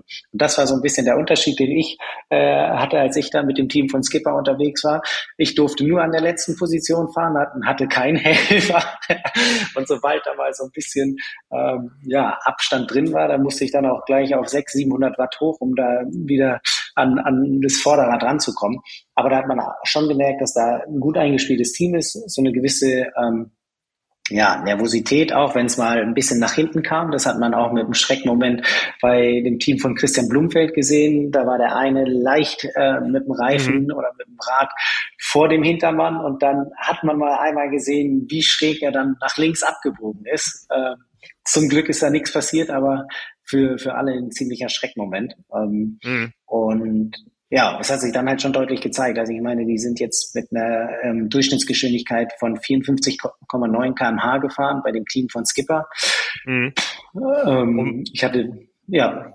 Für, für, für die Nerds, um das so ein bisschen einzuordnen, ja, ähm, das Ganze ist äh, äh vom Tempo her dreimal Stunden äh, Weltrekord hintereinander. Es ist schneller als jede über 100 Kilometer lange äh, Etappe der Tour de France in der Geschichte der Tour de France. Und es ist die schnellste je über mehr als 100 Meilen gefahrene Radzeit. Ja, du, also du hättest hier mal, du warst ja nicht mit in der Wechselzone, als die kamen. Das war, die sind vom Rad gestiegen, alle erstmal am Durchbiegen, Rückenschmerzen ohne Ende, mhm. Nacken verspannt bis zum geht nicht mehr. Drei Leute mussten da halbwegs auf dem Rad gehalten werden, weil die sind aufgestanden, drücken sich den Rücken durch, dass sie da ein bisschen Spannung wieder, äh, Entspannung kriegen und zack, Krämpfe in den hinteren Oberschenkeln, aufs Oberrohr gefallen und mit dem Rad fast am Umkippen, so dass sie erstmal festgehalten worden sind. Also was da eben äh, produziert wurde, das war schon extrem. Ähm, es ist jetzt auch nicht unbedingt die Durchschnittswattzahl, die da getreten wurde, die irgendwie so extrem ist. Also der ähm, äh, na, wie heißt er, der vom Joe Skipper aus dem Team Israel auf jeden Fall, ähm, der auch den Stundenweltrekord versucht hat, der hatte jetzt, glaube ich, irgendwie 310 Watt im Schnitt. Also das ist jetzt Klar, muss man erstmal drei Stunden 16 fahren, ne, das äh, steht so fest, aber er ist die 310 Watt oder 315 oder so, was er da gefahren ist, ist er ja nicht konstant gefahren. Die sind vorne auf zweiter und erster Position, sind die über 400 Watt gefahren. Also das waren immer Spitzen, die sie oben richtig rausgezogen haben. Man hat ja auch gemerkt, mit dem Laufe des Tages kam dann auch mehr Wind auf, so dass sie da auf jeden Fall auf einer ähm, Graden schon immer gut Gegenwind drin hatten und ähm, das war einfach von allen Teams eine enorme Leistung. Also auch wenn man jetzt sieht, wie das Team von Blumenfeld, das am Anfang mit einer wesentlich geringeren Durchschnittsgeschwindigkeit gerechnet hat, die waren jetzt ähm, knappe acht Minuten langsamer oder siebeneinhalb Minuten langsamer als das Team von Skipper. Also wir sprechen hier vom Schnitt von oder von einem zeitlichen Fahrt von drei Stunden 16, 42 und drei Stunden 24, 22.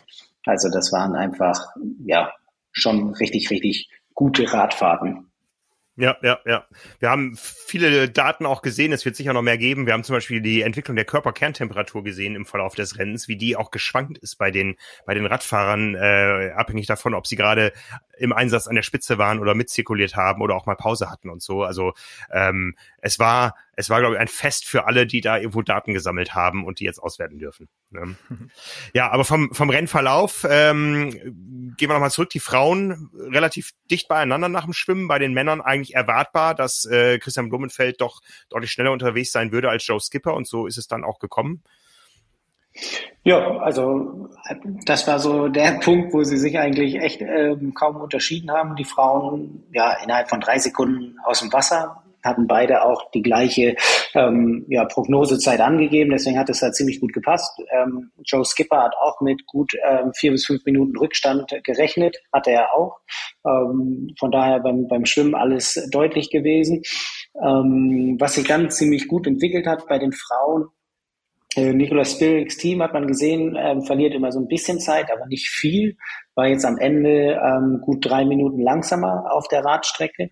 Und bei den Männern war es klar, schon im Vorhinein, dass eben ähm, da auf jeden Fall äh, gemeinsam ja, mehr Tempo gemacht wird und alles darauf gesetzt wird, dass Blumenfelds Team überholt wird. Das war von vornherein klar.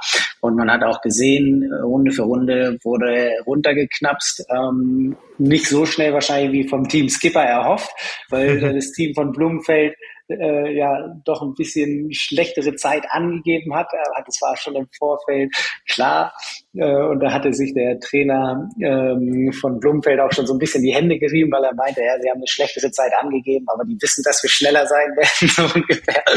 Ähm, und dann war es so, ja, was ich glaube, so 70 Kilometer vorm Ziel war es, glaube ich, wo dann ähm, Skippers Team wirklich geschafft hat, äh, Blumenfeld zu überholen und haben es dann aber nicht hinbekommen, so viel Zeit herauszufahren, wie er es gerne gemocht hätte. Also er hatte ja eigentlich gehofft, so mit ja, sechs bis zehn Minuten Vorsprung auf die Laufstrecke zu gehen, wobei bei zehn Minuten hätte er sich die Hände gerieben, meinte er.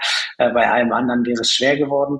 Ähm, so war es dann auch. Also er ist, ähm, glaube ich, mit bisschen mehr oder knapp drei Minuten Vorsprung, glaube ich, auf die Laufstrecke gegangen.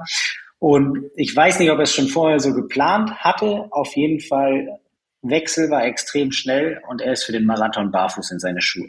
Also, und alle, die drumherum standen, haben gedacht, der läuft jetzt nicht den Marathon barfuß, aber ja, direkt barfuß in die Schuhe losgelaufen ähm, mit seinem deutschen Helfer Frank Schauer.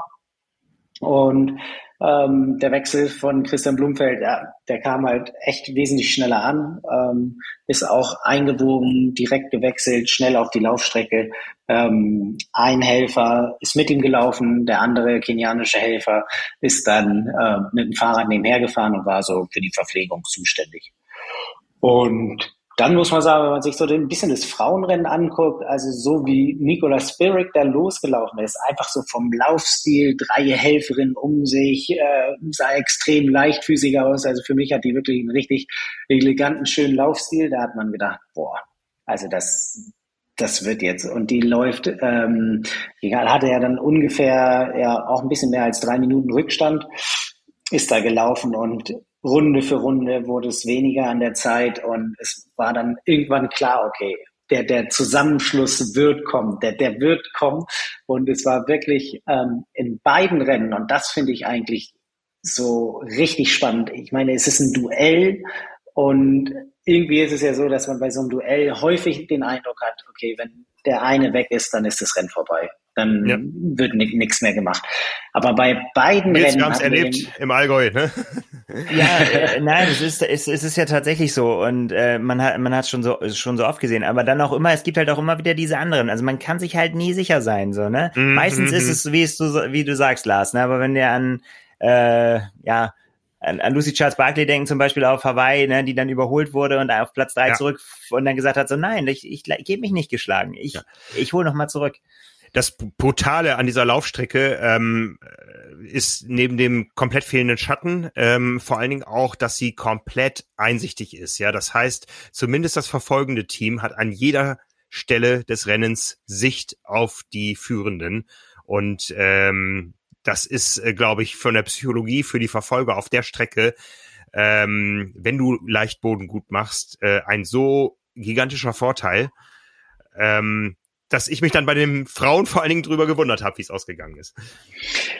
Ja, aber es gibt halt so die Fälle, dass entweder gesteckt wird oder draufgehalten wird, aber dass eben bei beiden Rennen wirklich so der Rennverlauf ist. Also bei Blumfeld war klar, der nimmt die Verfolgerrolle an, rennt da komplett hinterher und wird alles dran geben. Auch schon in den Zeiten, die vorher gedacht waren, war klar, okay, der wird Joe Skipper eigentlich kriegen. Aber Skipper ist erstens schneller losgelaufen, als er wollte hat er direkt gewusst, er muss Boden gut machen. Und Christian Blumfeld hat auch mit einem kleinen Schmunzeln zu uns gesagt, er hat direkt gemerkt, dass das Radfahren wesentlich anstrengender war, als er es ähm, gedacht hatte. Die Temperaturen waren extrem heiß, so dass er direkt von seinem Rennplan ein bisschen zurückgeschritten ist und da ja eigentlich grob fünf Sekunden langsamer losgelaufen ist, als er es ähm, geplant hatte und auch dann so im, im Gesamtschnitt ähm, wesentlich langsamer unterwegs war, als er es geplant hatte. Ähm, und man hat aber bei beiden gesehen, okay, die Verfolger kommen ran, die Verfolger kommen ran. Und bei Joe Skipper war es anfangs ein relativ gleiches äh, Ding. Also da hat man erst so gedacht, okay, da wird gar nicht so viel Zeit aufgeholt. Danach ging es etwas zügiger. Und ähm, nachdem Joe Skipper äh, auf der Radstrecke noch Christian Blumfeld angebellt hatte, hat äh, Christian Blumfeld dann mit einem ziemlich breiten Grinsen äh, kurz vor der Halbmarathonmarke zurückgebellt. Ähm, aber eben auch hier, ich meine, der überholt den bei der Halbmarathonmarke, beim Duell, wo Joe Skipper auch im Vorhinein gesagt hat, ähm, er möchte das Ding auf jeden Fall gewinnen und Blumfeld zeigen, wo es ist. Blumenfeld läuft mit einer Leichtigkeit ja an dem vorbei, äh, sein Helfer da äh, vor ihm. Und Joe Skipper bleibt den gesamten Halbmarathon eigentlich schon, der dann noch folgt, auf dem Gas, so dass er nur knappe drei Minuten verlieren. Also das finde ich ja. äh, bei, bei, bei den Bedingungen, da hätte ich gedacht, der, der steckt auf. Also so, der, mhm. das war eigentlich so klar, okay, der läuft vorbei, jetzt ist es nur noch ein Rennen für Christian Blumenfeld um die Zeit. Also ich hätte nicht gedacht, dass Joe Skipper so dicht dran bleibt. Also da ja. hätte ich nicht, nicht erwartet. Ähm, und bei den Frauen eben, ja, also wenn man sich, glaube ich, ein spannenderes Rennen hätte ausdenken können, wäre es, hätte es nicht funktioniert. Also das hätte nicht funktioniert. Also ich saß in der ähm, in der Medi im Mediencenter und ähm, habe den Artikel geschrieben, angefangen und dann habe ich gesehen, okay, jetzt äh, kommt langsam der Zusammenschluss. Dann bin ich an die Strecke, habe versucht, es einzufangen, ähm, Nicola Spirik in, in extrem lockeren Laufstil dran vorbei. Ähm, Lucy Charles muss so ein bisschen sogar, äh, nicht Lucy Charles, äh, Catherine Matthews muss so ein bisschen die Helferin von sich sogar zurückpfeifen, weil äh, sie, weil die dranbleiben wollten und Katharina Matthews konnte das Tempo erstmal nicht mitgehen. War eine kleine Lücke, die haben sich wieder zurückfallen lassen und ähm, das Team von Spirit komplett äh, am Jubeln, ja, Imogen Simmons und so, die waren da wirklich alle schon richtig dabei. Und wer dann gedacht hat, äh, also so wie die an den, wie sie die letzten 20 Sekunden da weggelaufen ist, ja, also runtergelaufen, um die Katrina Matthews da zu überholen, der hat gedacht, okay, die nächsten 20 Sekunden sind genauso locker rausgelaufen. Und dann sind es drei Sekunden, fünf Sekunden, dann sind schon die ersten zwei Kilometer wieder vorbei. Und in der einen Runde hat sie die, äh, hat sie sich dann so weit zusammengefasst, äh, einmal tief durchgeatmet, den Vorsprung nur fünf Sekunden anwachsen lassen. Und währenddessen war ich dann wieder im Mediencenter, um das zu verarbeiten. Und ich saß direkt neben dem ähm, Agent von Katrina Matthews. Und auf einmal fangen wir beide so an und er fängt richtig an zu schreien, weil Katrina Matthews dann wirklich einmal tief durchgeatmet hat. Die fünf Sekunden hat sie da Nicolas Spirik einmal kurz gegeben. Und dann hat sie da wirklich den Turbo gezündet, ist an Nicolas Spirik vorbei und Genau, die war dann äh, am Ende, die war dann schon gebrochen, hat aber auch nur zwei Minuten zugelassen auf den letzten zehn Kilometern. Aber ähm, umso beeindruckender wirklich die mentale Verfassung, äh, das Mental Game von Katrina Messers. Das war wirklich beeindruckend und im Gesamtverlauf beider Rennen muss ich sagen, ähm, unglaublich und auch wenn es kein kein hundertprozentiger, äh, sag ich mal, Einzelwettkampf war, ich glaube, an Spannung waren beide nicht zu überbieten und hat wesentlich mehr Spannung als manches Ironman-Rennen in der Spitze gezeigt. Also das war wirklich, hat mir richtig, richtig Spaß gemacht zu gucken. Ja, wir haben eben teilweise es auch auf, äh, auf der Live-Übertragung mitbekommen, weil wir teilweise im Medienzentrum waren. Ähm, und auch, auch da muss man sagen, die haben es auch gut aufbereitet. Ja, also das war ja, das war ja großartig erzählt, äh, großartig äh, von der ganzen Technik, die dahinter steckte und so. Also ähm, wenn ich dran denke, wie Langdistanzübertragungen vor ein paar Jahren noch waren, äh, das, das war schon ein richtig, richtig hohes Niveau an ganz vielen Stellen. Ja, also es war eben nicht nur, es ging nicht nur um die vier Sportler, es ging einfach insgesamt darum, was kann man aus dieser Sportart rausholen, was kann man aus den Distanzen rausholen und um das nochmal zu betonen, nein, es ist nicht vergleichbar mit Ironman-Rennen und so weiter. Dafür waren die Bedingungen einfach anders, aber sie waren von vornherein klar. Wir haben gesagt, wir lassen uns darauf ein, wir gucken uns das mal an. Ja, wir haben natürlich auch gesehen, dass da äh, aus Teilen der Szene wenig Gegenliebe für kommt, äh, für dieses Format. Aber let's give it a try. Es hat ja niemandem was weggenommen. Ja, also es war großartig, dass, dass diese vier Sportler in Deutschland in einer strukturschwachen Region so großen Sport getrieben haben. Ich glaube, der einzige Fehler, den die Veranstalter wirklich gemacht haben, ist, dass sie sich sehr spät entschieden haben, liebe Zuschauer, kommt doch einfach alle hier hin. Ja, also die Tore waren offen am Renntag und ich glaube, wenn man das vorher gewusst hätte, was sich da abspielt, da wäre es noch viel voller gewesen. Das war alles so ein bisschen versteckt und mit Vorabbewerbung für Tickets und so, das hätten sich alles sparen können. Ähm, denn es war groß, großartiger Sport zum Anfassen fast ähm, und hat richtig Spaß gemacht. Ja, ja also Spannung im Rennverlauf war da. Ne? Also ich glaube, es wäre nichts uninteressanter gewesen, wenn es nach dem Lau äh, Schwimmen schon so entschieden gewesen wäre, der zweite aufgesteckt hätte und ja. wäre nichts ja. uninteressanter gewesen. Aber so war in ja, Radfahren wie Laufen richtig Spannung drin, ganz großer Sport. Stellenwert muss man gar nicht beschreiben. Also es war einfach nur ein Versuch, hat nichts mit der Einzellangdistanz in dem Sinne zu tun. Äh, da haben am Wochenende ganz andere geglänzt, aber es war einfach mal zu zeigen, was in dem Sinne möglich ist, wo es oder auf welche Disziplin es wirklich am meisten ankommt. Ähm, das hat man auch gesehen. Und ich fände es sogar fast spannend, wenn man sagt, okay, so ein Format findet jedes Jahr einmal statt und dann erschart man sich da irgendwelche Teams um sich und versucht da das Bestmögliche rauszuholen. Man hat ja auch gesehen, die, die Lau also die sind jetzt auch alle einen guten Marathon gelaufen, kann man nicht anders sagen. Also ähm, Christian Blumenfeld läuft eine 2,30, 50. Joe Skipper läuft so schnell, wie er es noch nie gemacht hat, mit der 2,36, 43. Und bei den in Frauen seiner, sind in seiner 32. Langdistanz. Das muss man mal festhalten, ne? Also der Mann ist äh, und auch viele, aber der hat natürlich auch viel gelernt da, äh, da drin. Auch viele Dinge, die auch, die immer mal wieder nicht funktionieren. Das ist bei ihm halt einfach so. Ne? Er hat mhm, immer wieder mhm. Rennen, wo es einfach überhaupt nicht funktioniert und wo es einfach komplett in die Hose geht und dann aber auch wieder Dinge, wo er einfach zeigt, dass er, dass er einfach auch so ein Kämpfer ist. Und ich meine, da haben sie ja wirklich die richtigen beisammen gehabt. Ne? Das kannst du ja wirklich für alle sagen. Und auch, auch für die, die jetzt nicht starten konnten mit Brownlee und auch ähm, äh, Lucy Charles Barkley, wäre genau das gleiche gewesen. Es sind ja auch Kämpfer, die auch äh, nicht aufgeben würden. Mhm. Ja. Ja. Also und, das, und das ist. Bei, hm? Ja, genau, bei den Frauen wollte ich jetzt nur sagen, die waren ja auch bei einer 24507, 245, äh, 4609. Ähm, auch richtig schnelle Zeiten. Sieht man ja auch, was äh, Laura Philipp jetzt in Hamburg gelaufen ist, dass man sowas eben äh, laufen muss in dem Sinne, um schnell zu sein. Ähm, haben sie beide gemacht.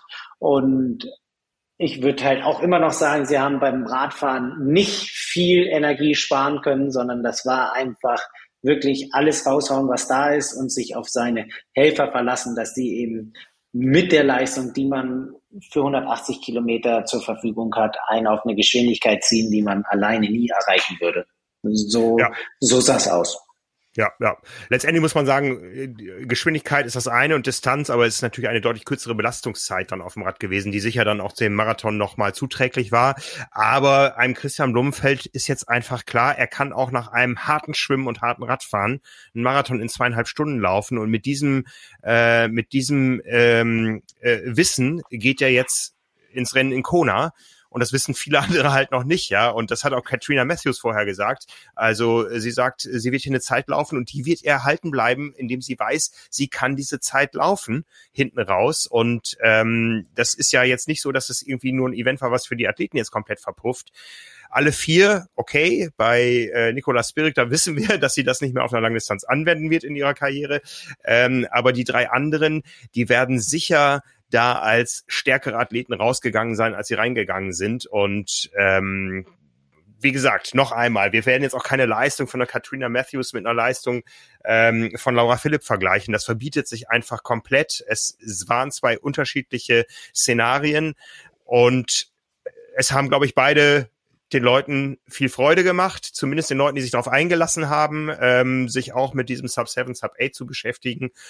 Und für uns gehört es einfach dazu. Das Ding findet in unserem Land statt. Wir sind Journalisten, es ist Triathlon, wir berichten darüber und haben auch so gespürt, dass so die, ähm, nachdem man gewisse Dinge erklärt hatte, dass das erst so in, im Rahmen dieser Woche angekommen ist, auch in, in den Köpfen und in der Szene. Ähm, viele konnten sich auch nicht dafür erwärmen, aber haben sich zumindest dafür interessiert.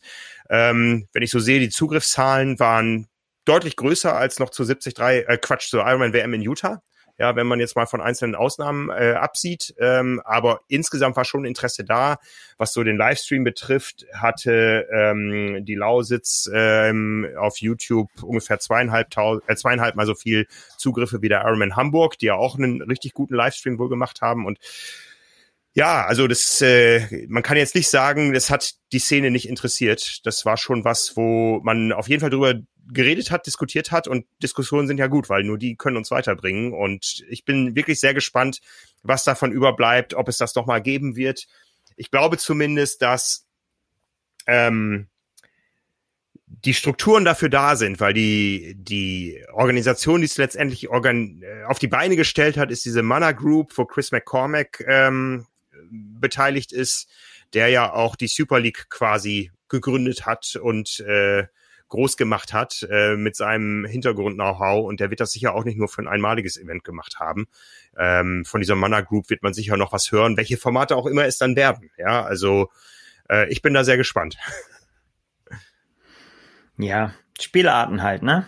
So, ja. so, so wie man das innerhalb eines Rennens sehen kann, kann man es halt auch immer ähm, in diesen nicht vergleichbaren Formaten äh, sehen, dann was alles, ja, was alles denkbar ist. Ich finde es ja. spannend. Ja, ja, ne? Also wenn, wenn die Rennverläufe so bleiben, definitiv, dann ist es spannend. Ich glaube, man muss immer gucken, welche Athleten man sich damit reinholt, ne, dass irgendwie die Leistungsdichte halbwegs da ist. Ähm, Joe Skipper hat ja auch im Nachhinein gesagt, als er die Zeiten ähm, von Vorwege angesagt hat, was so möglich ist, äh, wurde er ausgelacht. Jetzt hat er gezeigt, dass er es drauf hat. Ähm, mit der Radzeit lag er ja auch nicht weiternehmen, wusste also, was sein Team kann, beziehungsweise was er auch kann. Ähm, es ist einfach ein komplett anderes Format. Arena Games und äh, die olympische Distanz werden auch nicht miteinander verglichen. Alle haben irgendwie Bock. Äh, und aus meiner Sicht, wenn da die Athleten erstmal richtig dahinter stehen und richtig Spaß haben, und das war in dem der Fall. Die hatten alle richtig Spaß daran. Äh, oder haben auch alle gesagt, dass sie davon was aus dem Training oder aus der ja aus der Vorbereitung von da auf jeden Fall mit ins Training nehmen werden, ähm, weil sie da schon von profitiert haben. Von daher würde ich es genauso sehen. Es wurde auch nie davon gesagt, irgendwie, dass sie einen Weltrekord oder eine Weltbestzeit aufgestellt haben. Es war wirklich nur unter diese Stundenmarke zu kommen. Das haben sie geschafft. Und das ist jetzt in dem Sinne der bestehende Rekord. Ein Athlet, zehn Helfer oder ein Athlet, zehn Helferinnen. Und dann kann man sagen, wenn es beim nächsten Mal versucht wird, ich versuche den Rekord von äh, Christian Blumfeld zu schlagen, dann kann man davon sprechen. Aber jetzt irgendwie davon, ja, Rekord der Langdistanz zu sprechen, whatever, das interessiert keinen, das hat auch vor Ort keinen interessiert. Ja, es ist ja, es ist ja auch jetzt kein komplett fremdes Konzept im Sport. Ja, äh, bei der Tour de France hast du auch die Teams und es steht von vornherein äh, fest, wer der Captain ist und wer ähm, nachher das gelbe Trikot nach Paris tragen soll. Ja, äh, im Triathlon ist das halt noch nicht so. Da gibt es Mannschaftsformate, wo aber die Mannschaftsmitglieder ebenbürtig sind, äh, wie beim Mixed Team Relay ähm, und äh, wie wie bei bei der Bundesliga von mir ist auch. Ja, wobei ich da so ein Format wie das gestrige einfach doch deutlich äh, attraktiver finde als die Addition von Platzziffern. Ähm, das war einfach mal was anderes und es äh, es war auf jeden Fall attraktiv und hat hat einfach mal Laune gemacht, ja und äh, das das war ein perfekter Sommertag für den Triathlon. Also äh, bei allen Vorbehalten, äh, die wir auch hatten, ähm, es ist einfach mal ein anderes Format, es sind andere Regeln. Es waren übrigens auch DTU-Kampfrichter da. Es wird jetzt keiner dieser Athleten gesperrt wegen äh, der Nichtbeachtung des Windschattenverbots. Also so ist es nicht. Ja. Und wo du drauf Ka Kampfrichter, Kampfrichter, da erzähl doch mal ein paar Stories. Du hast es erlebt. Ja, ja, ja, also da muss man sagen, da war richtig, richtig auf, weil die Athleten haben natürlich geguckt, was so im Rahmen des Möglichen irgendwie vorhanden ist. Wir war, saßen einen Tag vorher auch noch ähm, bei, ja, beim Athletenbriefing da, wo kontrolliert wurde, ob alle verstanden haben, wie gefahren werden muss, wie die Drafting-Zonen sind, etc. Beim Laufen hat sich das Team von Skipper aber einfallen lassen, dass sie ja so ein wie nennt man das, so eine Insektengartenbrause eigentlich nimmt. Ja, da ist einer quasi mit einem, mit einem dicken Rucksack mit der ähm, Gloria-Pumpe hinterhergefahren und hat den die ganze Zeit bewässert. Ja. Habe ich schon beim, Entschuldigung, das habe ich beim, beim Norseman schon gesehen. Ganz altes Prinzip. beim, beim Norseman sowas? ja. War, es da heiß oder was? Volle Kanne. Ist nicht immer so, aber war bei mir so. Aber ich habe dazwischen geredet, sorry. Ja, ähm, genau, und die haben es am Vortag getestet, war alles in Ordnung. Und dann haben sie das am Wettkampftag auch gemacht. Und ich glaube, für die ersten zwei Runden oder so hat man den auf jeden Fall nebenher fahren sehen und dann wurde er aus dem ähm, Rennen genommen.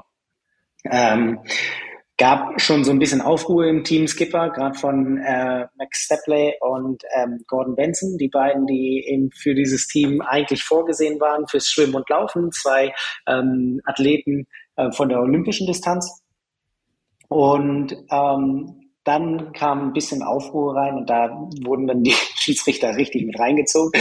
Als erstes muss man noch sagen, dass der Helfer von Christian Blumenfeld, der eine Kenianer, der auf seinem Fahrrad saß, ähm, ja, nicht ganz so sicher war beim Fahrradfahren und dann hatte er halt die Aufgabe, äh, da auf jeden Fall immer noch Wasserflaschen Christian Blumenfeld zu reichen ähm, und wieder anzunehmen. Man hat es kommen sehen, man hat es kommen sehen, dass jemand über den Lenker geht. Ja. Es, es, gab einen Kommentar auf Instagram, eine halbe Stunde hält er uns in Aufruhr und lenkt uns vom Rennen ab. Endlich ist es passiert. Er ist gestürzt. Zum Glück ist nichts passiert. Ähm, Jetzt muss Olaf nur aufs Fahrrad. Er wird den Athleten sofort feuern, weil er muss jetzt nämlich mit seinem Weihnachtspullover bei 30 Grad unterwegs sein. auf jeden Fall in dem Zusammenhang war das dann irgendwie, dass ähm, auf einmal noch ein zweiter Helfer teilweise an der Strecke war und Christian Blumfeld immer mit einer Wasserflasche nass gespritzt hat, um ihn zu kühlen. Und dann sind die beiden, Max Stepley und Gordon Benson, da umhergerannt und haben gesagt, das kann nicht sein, wenn der da unterstützt wird, dass wir ihn nicht unterstützen dürfen und hier und da. Und dann musste ich da noch als Übersetzer fungieren, weil der Helfer das alles nicht oder der Wettkampfrichter das alles nicht so verstanden hat.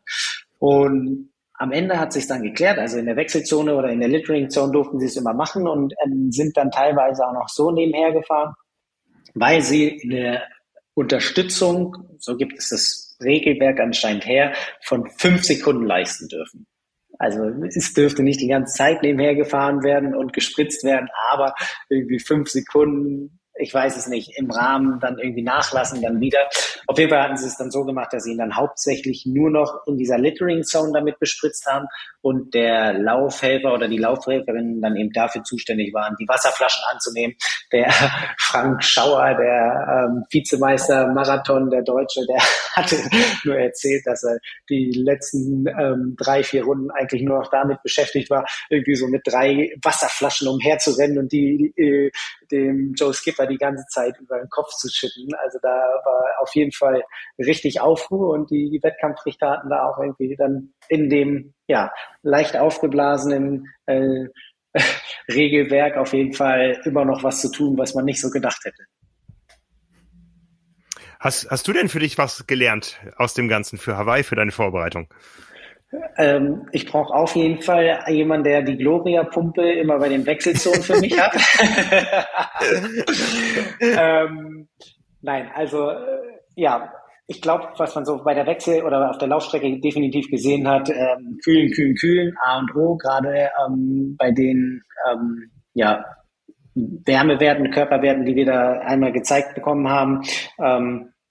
Ist es schon sehr deutlich, dass das wichtig ist, wenn es warm wird. Ähm, niemals aufgeben, aber das ist, glaube ich, eh so der Fall mental eben und das gerade bei so einem Kurs und ich denke auch auf Hawaii, wenn es äh, lang wird, wenig Abwechslung ist, zieht, dass man da auf jeden Fall auch sich irgendwie Ablenkung schafft. Das hatten ja auch ähm, die meisten von denen gesagt. Ich meine, wenn ich 27 Runden in diesem Oval fahre und dann noch 14 im Innenkreis, das ist, das ist auch nicht mehr runterzubrechen. Also die, du hast ja auch gesehen, die hatten ja dann eine Tafel am Rand stehen, wo dann äh, die Runden runtergezählt werden. Da zählt man ja nicht mehr mit. Also bei vier, bei vier Runden in Hamburg habe ich mich auch sehr gefreut. Erste Runde reinkommen, zweite fühlt sich flüssig an, dritte Runde, ich weiß, ich bin am Ende und dann äh, vierte Runde noch so das Schaulauf. Das kann ich ja noch runterbrechen, aber bei 14 Runden, aber bei 14 Runden oder so ich, ich kenne es ja jetzt nur irgendwie so von, von den ähm, Karten aus Hawaii, dass man da irgendwie weit rausläuft. Puh, also das sind, glaube ich, Sachen, da muss man sich schon nochmal ein bisschen mental mit beschäftigen.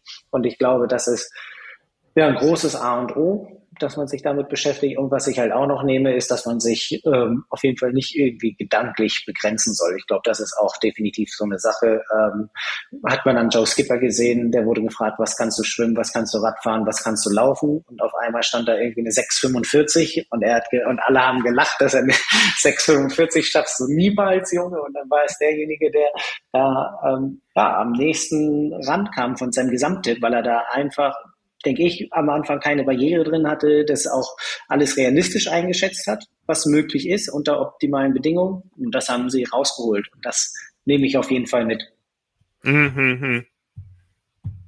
Ja. Also ich glaube, ich glaube, es ist ein, es ist insgesamt ein, ein Wochenende, was den Triathlon-Sport schneller macht in Zukunft. Ja, weil wir haben gesehen, dass wir wieder in dem Bereich sind, wo eine Chrissy Wellington mal als unantastbar galt vor einigen Jahren hier in Hamburg. Und wir haben gesehen, dass man auch nach einem harten Radfahren und nach einem, nach einem äh, normalen Schwimmen, sage ich mal, extrem schnell laufen kann. Ja, die 230 von Christian Blumenfeld, wie gesagt, die hat er in, die hat er in seinem Kopf.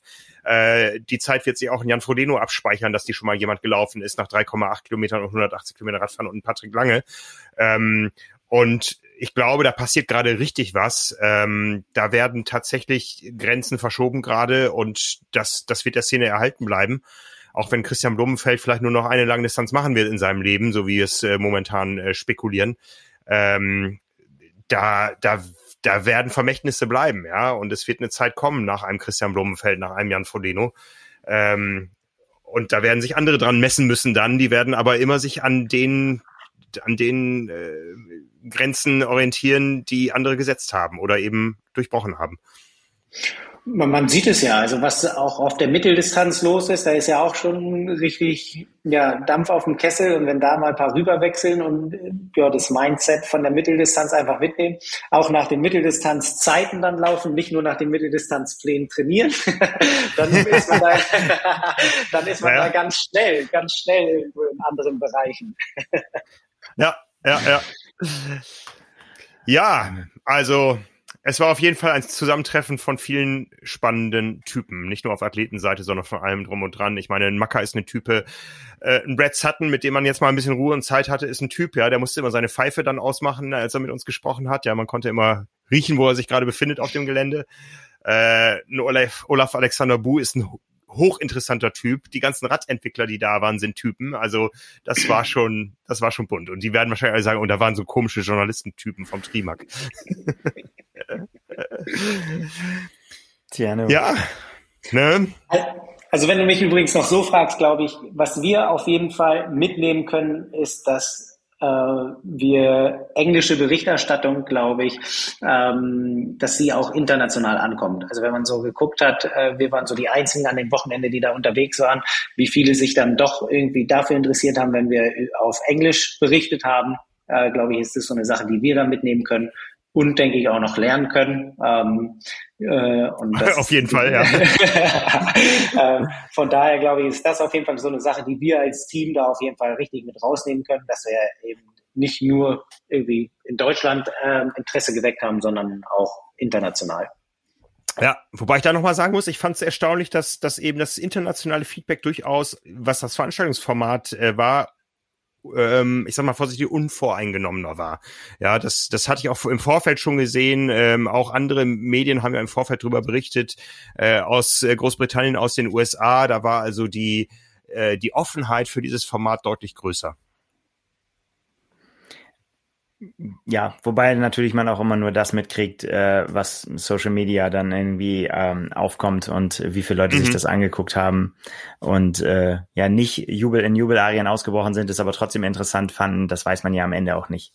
Ja, ich bin noch wie auch ein, immer. Ja. so, ja. Wenn wir einen Vergleich noch noch wagen können, die Aufholjagd ist momentan groß und zwar die Zugriffszahlen auf unsere YouTube Zielinterviews. Ähm, Laura Philipp holt gegenüber äh, Christian Blumenfeld auf. Ja, also da bin ich mal gespannt, wie das Rennen so in einer Woche steht. Und das muss man auch sagen, die, wenn wir jetzt mal vom Phänomen, äh, vom Phänomen Sanders absehen, sind auch die Zugriffe auf die Interviews deutlich höher hier, als wir sie in Utah gemacht haben. Und in dem Zug habe ich gesehen, in Utah hat äh, Daniela Rief tatsächlich mehr Zugriffe als äh, Christian Blumenfeld. Also da wird momentan einiges durcheinander gemischt und das ist auch ein schönes Phänomen, finde ich. Ja, absolut. Ne? Ich meine, letztendlich im Frauentriathlon passiert jetzt auch ganz viel. Also da, da sind ja neue Protagonistinnen auf einmal, also nicht auf einmal, aber die, die tatsächlich große Sprünge machen. Ich meine, das ist ja Laura Philipp ist ja jetzt auch nicht seit gestern erst da, aber das hat sie ja auch selber gesagt. Sie hat einfach eine starke Leistungsverbesserung hinbekommen, ne? Und, und das äh, zeigt sie jetzt halt. Ja. Ja, und in dem Zusammenhang und vor dem Hintergrund finde ich es großartig und ich glaube, das wird richtig gut aufgehen, dass die Frauen ihren eigenen Renntag in Kona haben, weil das wird ein gigantisches Feuerwerk, was da dieses Jahr ablaufen wird und das auf zwei Tage verteilt mit dem Tag nicht, ich sag mal nicht Pause, sondern ähm, ähm, mit einem kurzen Break dazwischen, auch wenn das das englische Wort für Pause ist. Aber das wird, glaube ich, das größte Triathlon-Fest, was die Welt je gesehen hat, äh, mit allem drum und dran. Und da freue ich mich jetzt richtig drauf. So, weiter geht's. Sehr schön. Weiter geht's. Ne? Also, Jungs, ich danke euch Nichts für die vergnüglichen fast zwei Stunden. Ja, äh, Nils, dir weiterhin gute Erholung. Ja, ich bin dabei. Nach dem Rennen ist vor dem Rennen. Der Triathlon steht an demnächst. Oh ja, oh ja, ein gänzlich anderes Format. Da muss ich die müden Knochen noch mal ein bisschen ausschütteln, dass die wieder sich an Geschwindigkeit gewöhnen und nicht an diesen, ja, wie soll ich ihn nennen, den Ultraschleichschritt, den ich da am Ende hingelegt habe. Wie ein 80-Jähriger. Wer das sehen will, der Film geht irgendwann online. Äh, ja. Genau, ich freue mich auf den Triathlon. Ich äh, sollte jetzt auch trainieren gehen. Ich habe nämlich eine Kampfansage hier hausintern bekommen. Mein Großer hat mich herausgefordert und meint, äh, so langsam ist meine Zeit abgelaufen. Ah, da ja, werde ich jetzt schön. gegen arbeiten. Wünsche euch einen schönen Feierabend und äh, ja, danke fürs Gespräch. Wir sehen uns. Bis zum nächsten Mal. Vielen Dank. Bis dann. ciao. Ciao. ciao.